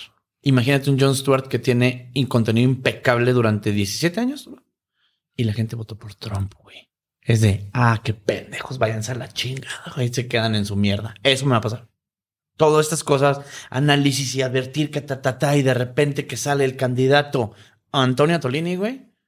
O, sí, güey, no, o, o el chispotín, güey, o el que quieras, güey. Voy a decir, nah, lárgensela. Y ya, te quemas, güey. O sea, porque es una onda frustrante al final del día. Es divertida, pero es estar hablando de gente que está haciendo con el país una cosa bien culera, güey. ¿No? O sea, si estás, estás cagado que, ah, qué risa, pero sí hay niños sin vacunas, güey. Y sí le está valiendo verga, güey. Y hay gente que lo defiende. Y hay una consulta popular que nos van a hacer hacer a huevo, güey. Que es para nada. Frustra, güey. Es cagada y te puedes burlar, güey. Pero va a llegar un punto que vas a decir, ah, no, chingas madre. ¿Qué consejo le pedirías a Jon Stewart? Es bien raro porque lo conozco tanto que sé incluso que eso me va a pasar y que es inevitable. Cuando lo fui a ver, eh, fui a su antepenúltimo programa a Nueva York, me ofrecieron preguntarle algo y dije, es que sé todo de este güey. O sea, ni- lo saludaría nada más, pero no me interesa, y es una cosa bien chida, no me interesa saber su vida personal. Tiene su vieja y tiene su ranchito y le maman los animales y that's it. Pero de sus libros, de sus conferencias, de su programa, lo conozco, güey. Como un güey mayor. Yo creo que lo más valioso que me dejaron ese güey y Colbert es el valor de la amistad que se sienten ellos dos. El valor de ser una persona decente, porque eso hace que los quiera mucho la gente. Y que ser un güey que diga las cosas este, con la verdad, aderezada con chistes, te convierte en alguien súper importante. Una vez estamos en Nueva York y me dijo un compa, oye, güey, yo sé dónde vive Colbert, ¿quieres ir? Y dije, ¿para qué lo molesto, güey? Está con su vieja, está con sus chavitos, o sea, soy fan de eso, güey, de lo que me dan en pantalla, güey, ¿no? Entonces me hace como una, un role model muy padre, güey, porque no son güeyes que seguro son millonarios, pero no creo que sean triprimillonarios, ¿sabes? Como, o sea, no se ven que la estén pasando mal, ¿no? O sea, yo veo a Warren Buffett y digo así de, güey, guácala, cabrón, o sea, pinche Drácula, güey, o sea, ¿disfrutaste alguna vez? Este, ¿te la pasaste rico, güey? No sé, la dudo. Entonces, yo, yo ese es el ejemplo que quiero seguir, ¿no? Este, tener cosas chidas, que te vaya bien. Lo que te decía ahorita, mi mamá a trabajar y por trabajar pagan, güey. That's the story. Entonces, es una cosa que creo que choca mucho con tu audiencia en el sentido de, pues son como muy business driven, ¿no? O sea, como esta onda así. Pero también es una cosa bien padre de, no tiene, de una vez que logras un proyecto que te hace feliz, ahí está, güey, that's the sweet spot. güey. Te voy a decir algo, eh, y lo platicamos ahorita fuera del aire de todos estos como promotores de, de negocios, inversiones en redes, donde parece que más dinero es más felicidad, más dinero Mm. es más éxito, más grande es mejor. Eh, creo que una gran diferencia, al menos yo, yo estuve en ese camino un rato y, y- y gracias a, a que ya no estoy aquí o gracias a que estoy aquí ya no. Eh, y creo que mi audiencia mucho de lo que busca es eso. O sea, yo volteo a ver lo que dice ese, ese cojín. Do meaningful shit, Sí. ¿no? Yo antes tenía una Eso, pared. Tenía una pared que decía get shit done. O sea, todo era más, Ajá. haz, haz. Sí, ya. Y, y ahora voy más por el otro lado. Entonces, por más que sí hablo de hacer más, tener más impacto, de nada sirve si no estás haciendo lo que, lo que te importa, lo que es importante para ti, lo que tiene significado. Correcto. Es una cosa que yo veía por cuando tuve mi gran epifanía en Egipto. Estaba yo en de vacaciones y hay una frase que me gusta mucho que la repito todo el tiempo cuando de la Iliada, ¿no? Que cuando seguro has escuchado eso, cuando Briseida la secuestra a Aquiles y le dice Briseida a Aquiles dice, "¿Por qué nadie te mata? Porque eres el más cabrón." Le dice, "Porque yo quiero lo que quieren todos los hombres, la eternidad. Solo yo la quiero más."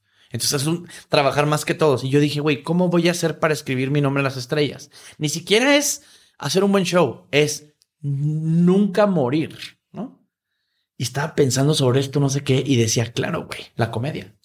En el centro del mural de Diego Rivera del Teatro Insurgentes está Cantinflas como la fucking Virgen Guadalupe, güey. Enseguida está María Félix y te trata, pero en el centro está Cantinflas, cabrón. Se ve el verga, güey. Entonces, uniendo todos los puntos ahora sí en este 100 años de soledad que, que- que se va a acabar, es el prestigio que me va a dar que a mi chavito le digan que eres de Chumel Torres, mi papá. No mames, ese güey es una verga. Eso, eso va a ser mi nombre en las estrellas. Que sea eso, o sea, que sea de, ah, el papá ese güey es, el- es una verga, güey. ¿Por qué? No, pues de repente no coincidía, pero fíjate, el güey le gira. Esa es para mí escribir tu nombre en las estrellas. Que tu hijo, que tu hijo se sienta orgulloso de su jefe. O Sí, tu que, hija, va en contra en el, este, cualquier prensa es buena prensa. No, no es cierto. No, no, no. O sea, y es eso, meaningful shit. No vamos a ser millonarios, güey. Pero tu papá va a tener un buen trabajo y, y, y, y su nombre va a estar bien cuidado, güey. Y si sea, eres millonario tampoco es malo, No, no es malo. Pero, o sea, lo que te quiero decir es, no es lo importante. ¿No? Lo importante es lo que vas a dejar, güey, ¿no? O sea, y, y eso es lo que a mí se me hace más grande que todo, güey. Ayer estaba viendo un documental de Buster Keaton, fucking genio espectacular, güey, y solo quería hacer reír. Chaplin, güey, o sea, son güeyes que esto, wow, cabrón, ¿no? Y que tenían, güey, meaningful shit, ¿no? ¿Cuántos actores guapísimos se murieron y nobody gives a fuck, güey, ¿no? Pero el six pack y el abdomen y no sé qué, güey. Pero todos nos acordamos de Mario Moreno, cabrón. Es una riata, güey. ¿Me entiendes? Entonces, creo que, creo que ahí está mi, mi llamado, güey. Y descubrirlo y saber que muta también es importante. Sobre todo para los morrillos que nos están viendo en la universidad. Los sueños mutan. Cuando yo era ingeniero, el, el ingeniero más feliz de la maquila. I was happy. Y nunca pensé que esto me iba a hacer feliz también.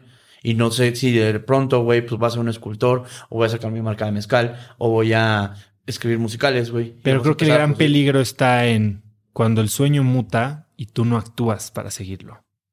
Cuando nos quedamos, cuando uy, esa es creemos que, que estamos anclados a lo y que ya aguas hicimos. con esto es, la voz en tu interior se calla, ¿eh? Si no le haces caso, se calla. Empieza así y así y así y no la pelas y dice, ok, este güey no quiere o no puede y se acabó. Te respeta. Pero el sueño hay que pulirlo. O sea, te está llamando como el teatro. Ay, güey, te da como así, bueno, pues lo voy a tantito. Y luego, bueno, un poquito más. Y de repente dices tú, güey, I'm gonna quit my job. ¡A la madre! Ya sabes, es, e- e- es, es, es algo que te va llamando cada vez más y te va jalando la orejita y la orejita y hasta de pronto estás haciendo YouTube y estás haciendo política. Pero tu vida es una maravilla, güey. Porque dijiste, es que me gusta tantito el teatro, voy a ver qué pedo. Y de repente, ay, güey, ¿será que me gusta el arte? Oye, la comida está en verga. ¿Será que escriba bien? Así, y here we are. ¿Sabes? Entonces, tengan cuidado, porque sí, y es ahí donde nace la frustración, que es mi gran enemigo. De no escuchar la voz esa y decir, no, es que yo tengo que estar aquí porque vos no sé qué. Está bueno, güey. Nomás va a llegar un punto en el que te vas a arrepentir de esa decisión y el, si el hubiera es culerísimo, güey.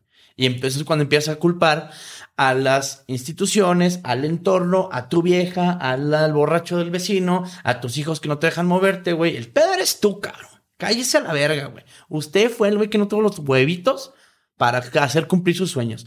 Haz todo lo que tengas que hacer para cumplirlos, me vale madre, güey. Entonces, o si no, vas a vivir una vida frustrada. Y esa vida es bien gacha, güey, porque todos tienen la culpa menos tú en el fondo, ¿sabes qué es tú? ¿Hay algún sueño que hayas abandonado? Ah, cabrón, no. No, no creo. O sea, ¿sabes qué pasa? No, no, no, no es tan fácil pintar los sueños. O sea, no es como de que veas y de yo quisiera tener una casa. O sea, no es algo material. Solo es algo que fue como del, del vibe.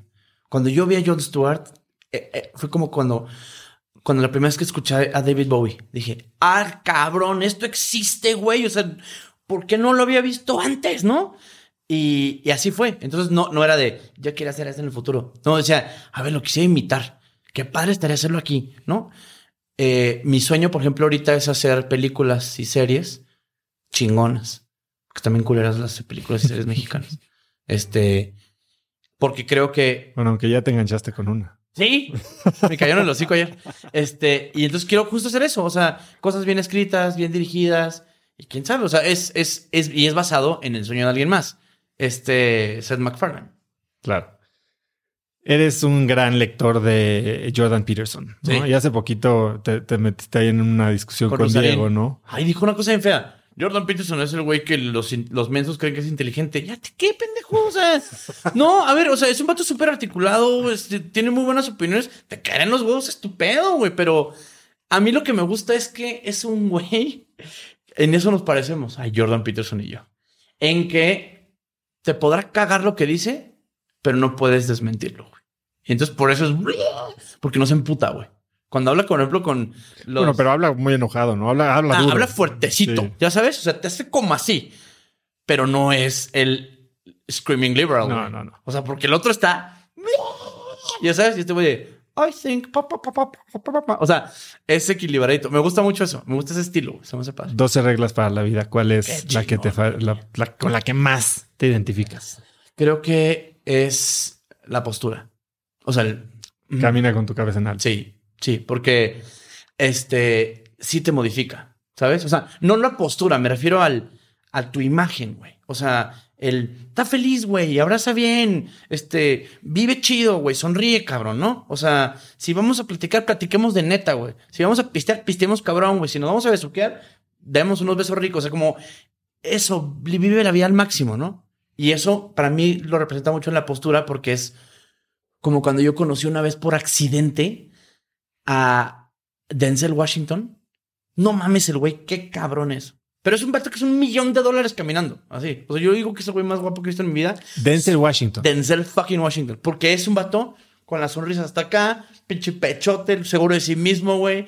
Llegó a invitar los mojitos a todos y dice, güey, Denzel, I'm in, bro. Ya sabes. Pero era un tema de, de, postura, de, de, de creértela, güey, de, de, pasarla chido. ¿No te ha pasado que hay gente que ves, que, que crees que es millonaria? Solo por cómo se viste, o como lo que cuida, o como platica, o de los temas que aborda. O sea, hay banda muy classy, güey. Mi tía, tengo un primo que es tu fan, y su mamá es elegantísima, güey. Pero es una persona que cuando opina, hace esto, y todo el mundo se calla a la verga porque es Sócrates. Algo va a decir. Ajá, ¿sabes? Entonces, tener ese allure se me hace bien padre. Y tiene mucho que ver eso, con la postura, con el, el, el, el, el, el disfrutar del cuerpo, güey. O sea, creo que ¿Sí, sí estoy teniendo sentido? Sí, sí, ¿No? sí, totalmente. Porque lo dije y los, los, dos hicieron así. No, no, no, definitivo. Yo, yo, yo, yo hasta de repente siento que estoy encorvado y ya estoy a punto de comprarme estos tirantes que te. Ah, los que sí, sí. Pero se me hace una cosa bien chida porque es. Lo veía en un documentalito que empecé a ver que dice act happy, ¿no? Que puedes actuar la felicidad y eso modifica tu pensamiento Claro. real. Dice, es como las estrellas de Hollywood. Dice, todas se ven muy bien, pero porque los vemos los 15 minutos que están en la alfombra roja. Entonces todo el mundo está así, qué padre. Es que no los vemos en la casa viendo Netflix con la papa hasta acá. O sea, es un tema aspiracional, correcto, pero también creo que dice mucho de ti lo, lo, lo que proyectas, güey. Exacto, es llegar a una fiesta sonriendo o llegar a una fiesta con una jeta de que Sí. vienes vomitando en el Uber. Yo le envidio mucho. ¿Cómo te la- cambia esa fiesta? Envidio mucho a la gente que llega y platica con las piedras. Una exnovia mía era esa, era adorable, güey. Entonces yo, yo la veía y decía de, güey, no, creo que por eso me gusta ella, güey. Porque es, todo el mundo dice, güey, no, me estudia esta cabrón. O sea, es una chava linda, inteligente, cagada, bailadora. ¿Sabes? Si quieres unos shots, jalo, güey. O sea, esa gente es bien padre, güey. Es, por ejemplo, me decía un compa, dice, ligarte una norteña, una chihuahuense es cabrón. Porque piensas que te la estás ligando y luego se va. Porque son bailadoras, buen pedo, bonitas, cagadas. Este, ajá, y de repente, ah, ya son las dos, bye. Y tú, güey, pero me dio todas las señales. Ah, no, no, nomás son muy buen pedo. güey. Entonces, ese, esa, esa, este, lección de, de, de Peterson es, la, es de las que más me gustan. Y quisiera tener la mesura al hablar, pero no no tengo. Sí, soy medio impulsivo de pronto. Dijiste que 2020 te enseñó a llevártela un poquito más leve, pero este año traes 200 proyectos, incluido el pulso en vivo. ¿Qué, cuál, cuál es? ¿Te la vas a llevar más leve o ¿Qué- te estás yendo leve? como gordo No, en tobogán? no, no. Era más leve en el sentido de, de no tomármela tan en serio. De disfrutar el proceso, güey. ¿No? O sea, hacer agotados feliz. Este, hacer radio contento. Hacer las cosas como eso. With meaning, ¿no? Antes era... eh, me acuerdo mucho, o sea, era, tenía 700 cosas y era la, le decía mucho, era la, la, chava del pelo mojado en la junta, ¿sabes cómo? Y luego empezó empecé a aprender, con base en, en HBO y en muchas cosas, de te van a esperar, mijo. O sea, la junta empieza cuando llegues. Shh, Tómate tu café. Desayuna rico. ¿No? O sea, digo, no quedes mal ni, ni estés con la gente así. Pero tampoco pasa nada, güey. Estamos en un tema creativo, güey. No estamos en controlando SpaceX, güey. ¿Sabes? O sea, y, y se me hace que es, es eso lo que nos falta mucho a nosotros, a gente que, nos dedicamos a este tipo de cosas. Ahorita lo que pasó, por ejemplo, con tus cámaras, ¿no? Este, estamos grabando Richie O'Farrell y yo un, un podcast que tiene Alan Saldaña y empezó a fallar todo, güey, ¿no? Y nosotros, güey, qué pena, no mames, porque como host está súper nervioso, qué pena este cabrón.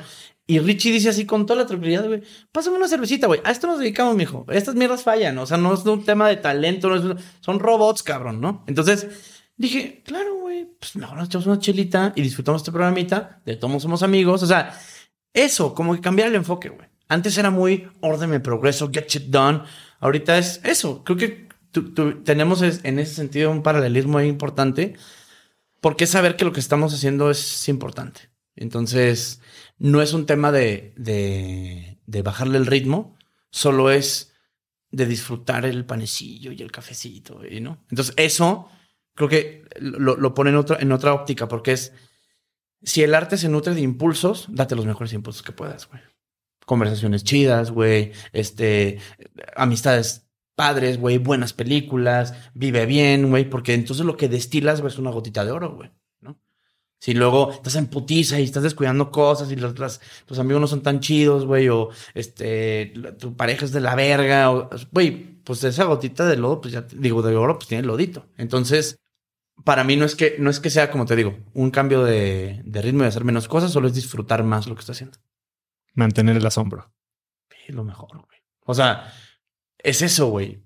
Eh, Estamos haciendo cosas bien chidas, güey. Cosas que no hubiéramos soñado el tú y yo de hace 10 años, güey. Y si las disfrutas 10 minutos, güey, está bien verga, ¿no? O sea, eh, entonces creo que eso ha sido para mí importante. O sea, decir, güey, sí está de huevos esto, ¿no? Entonces como, no sé, es un enfoque más, más light. Además del pulso en vivo, sé que estás escribiendo teatro, eh, quieres series. Sí. ¿Cuál es el proyecto en los próximos 12 meses que más te, te emociona? Hay una serie que quiero hacer, este, de comedia. Escribirla y actuarla. Es eh, lo que has dicho de The Office eh, mexicano, No, digamos. es bueno, o sea, es parecido, o sea, no, no, no, no va en ese humor, pero es una. Empezó como una película que escribí y la muté a serie y creo que es un putazo. Entonces, quiero entrarle por ahí porque nos pasó justo con el pulso, ¿no? O sea, es un humor en el que nadie creía o cuando yo lo pichaba decían de no, no va a jalar porque es muy gringo y es muy. No, el tema es que tiene que tener mucho cuidado. Entonces, por eso no funcionaba con anterioridad. Porque antes llegaba el host y tenía su equipo de escritores de, a ver, ¿qué voy a leer? Ah, toda madre, y ya se ponía. No, no, no. Esto tienes que tejerlo tú, güey.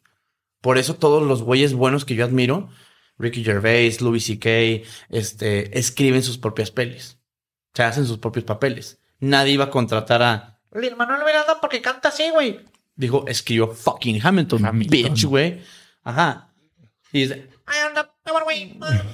¿Tú crees que ese güey iba a ser el fantasma de la ópera? Ni en pedo, Sergito. ¿Qué hizo? He- Alexander Hamilton. no, dice, I wrote my way out. Cuando lo iba a entrevistar, este, a Lin Manuel, le iba a decir, si estás consciente que esa obra cierra contigo. Cuando se dice, who lives you, who writes, who, re- who re- Mm, writes who your story, sí. eres tú, güey. O sea, no es tu vieja. Todos conocimos a Hamilton por ti, güey. Entonces, es una reivindicación hasta de su propia vida, güey, en su propia obra, güey. Entonces, es eso, güey. Si no están haciendo buen teatro, haz tú uno, güey. Nos encantan los musicales. ¿Cuándo fue el último musical chingón que viste aquí? Mentiras, por ejemplo. que Es divino, güey. Este, pero de ahí, todos los musicales que han hecho son adaptaciones o es esa pendejada de ¿dónde está Laura? Laura no está. O sea, no mames, cabrón, dedícale tantito. Tengo evitos y es difícil hacerlo. Pero alguien tiene que hacerlo. Seamos los Trey Parker y Matt Stone de nuestra generación. Seamos los productores de las cosas que queremos ver, güey. No hay buenas pelis, escrito una pendejo. El cine mexicano, por ejemplo, que a mí me encanta, es un cine más de escritores que de, que de directores. Hace poco hablaba con un amigo director y me decía de, güey, nadie va a llegar con el guion de Amores Perros. Nadie llegó con el guion de Gravity. Ese güey lo escribió. Tienes que hacer tu propia peli. Entonces, es padre, es una oportunidad que está ahí, güey. Y si ahorita tenemos cámaras, medios y un forito, güey, pues vamos a ver qué tal sale, ¿no? Hace poquito dijiste que veías, regresando ya un poco al tema prohibido, a dos empresarios que podían ser presidentes, Uy, sí. querer ser presidentes, pero no dijiste quiénes eran. I think we know. Yo no sé. Neta, estás mamando. Estoy fuera totalmente.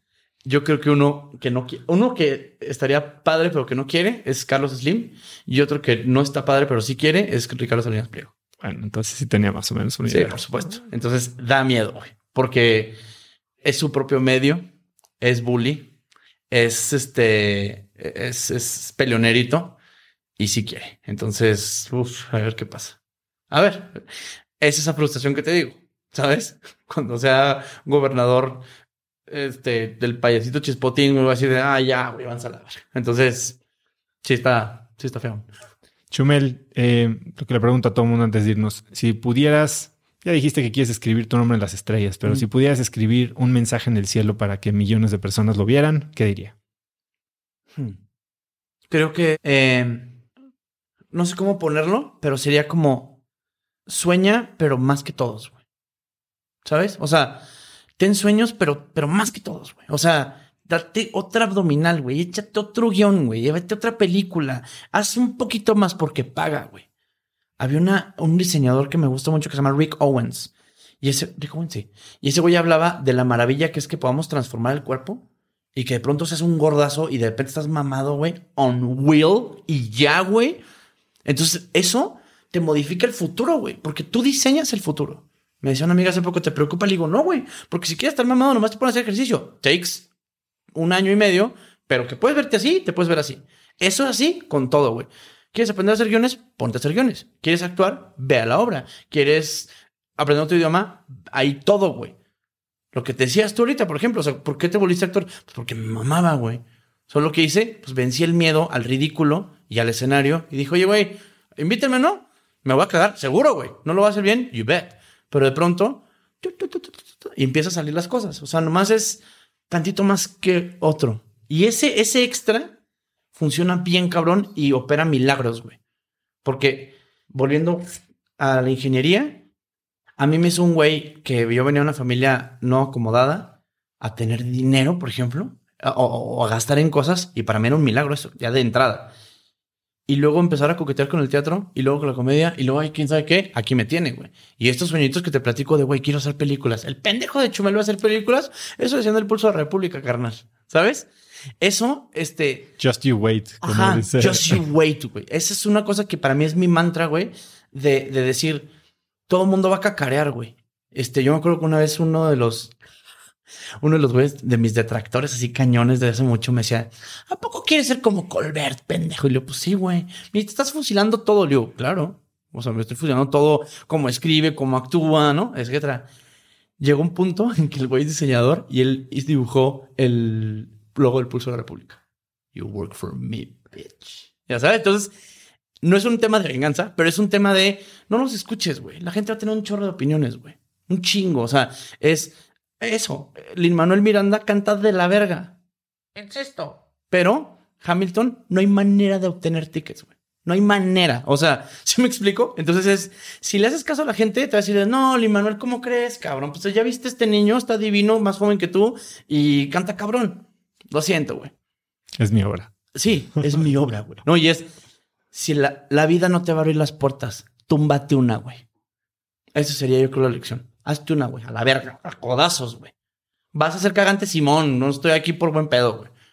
Oye, es que no es actor de formación, te vale verga, güey. Oye, es que eso, o sea, es. Who cares? Ya vine, güey. Hazte la verga. O yo creo que hay una, un consejo de padre que le decía un compa. En la vida hay dos tipos de personas: los que vamos en el desfile o los que ven el desfile, güey. ¿Qué vas a hacer, güey? Es rico, es nada más, ay, che, güey, qué ridículo, se va a caer, pero no sabes lo que es estar de bastonera, carnal. Entonces, escoge ese camino. Pero lo que pudiéramos escribir en las estrellas sería sueña más que todos. Que el vecino, porque cambia, cambia tu vida. A, positivo siempre. Chumel, de verdad que me podría seguir horas. Sí, ¿no? Eh, gracias por la lección de, paciencia y, comprensión hoy que nos falló todo. Y le dije a Tavo, viene Chumel. Si falla esto, va a haber pedos. No, no, no mira, y es una cosa que los que grabamos esto sabemos. ¿Sabes? O sea, Insisto, son máquinas, cabrón. Van a fallar. Aunque seas el güey más experto del mundo, estas mierdas pasan.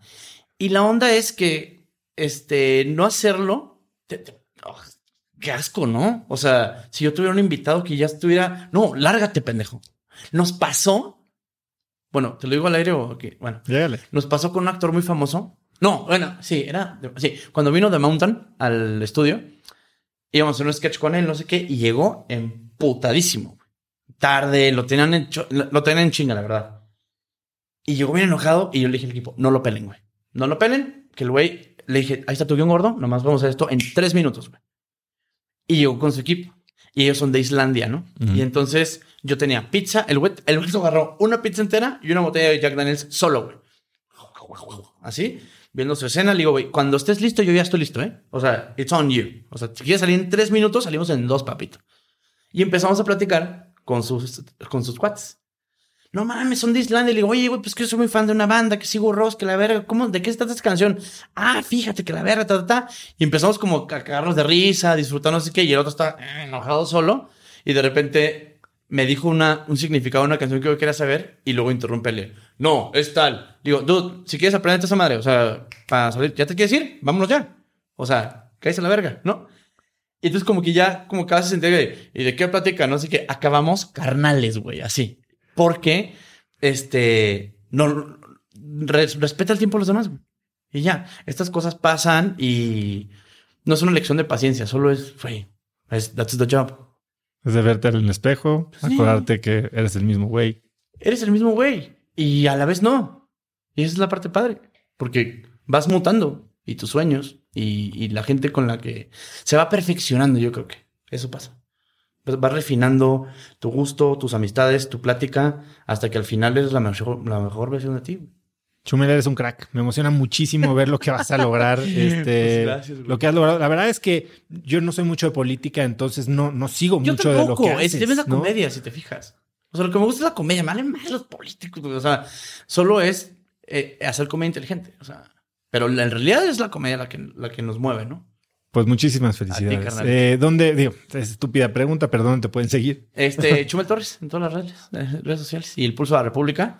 Este, muy pronto en un formato que es mi sueño en realidad. Por favor, denme mucho cariño porque nos estamos matando para poder hacerlo. Ahí estaremos. Ahí estaremos. Eh, ¿Algo que quieras agregar? Nada, güey. Este, ya sé por qué mi primo es muy fan tuyo, güey. Muchas gracias. Me queda muy claro. Chido, cracks. Después de esta plática, solo puedo describir a Chumel como un verdadero showman en toda la extensión de la palabra. Si te gustó el episodio, compártelo con alguien usando el link cracks.la diagonal 132. Compártelo en redes, mándaselo a alguien por WhatsApp, compártelo en Instagram, donde tú quieras. Si crees que a alguien le puede servir, me vas a ayudar mucho compartiéndolo y al mismo tiempo les vas a estar ayudando a ellos. También sigue Cracks Podcast en Spotify o suscríbete en iTunes y si es ahí, califícanos por favor con 5 estrellas para que más gente nos encuentre, puntos extras si nos dejas un review.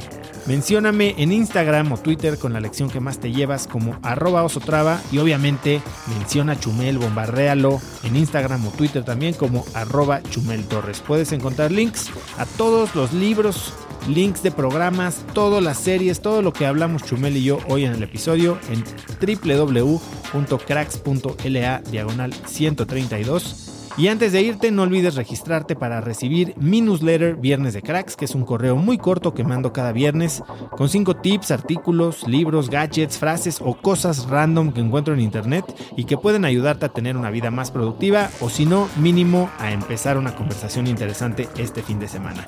Son más de 60 mil personas las que lo reciben cada semana y sin duda alguna es de lo que más y mejores comentarios recibo en mis redes.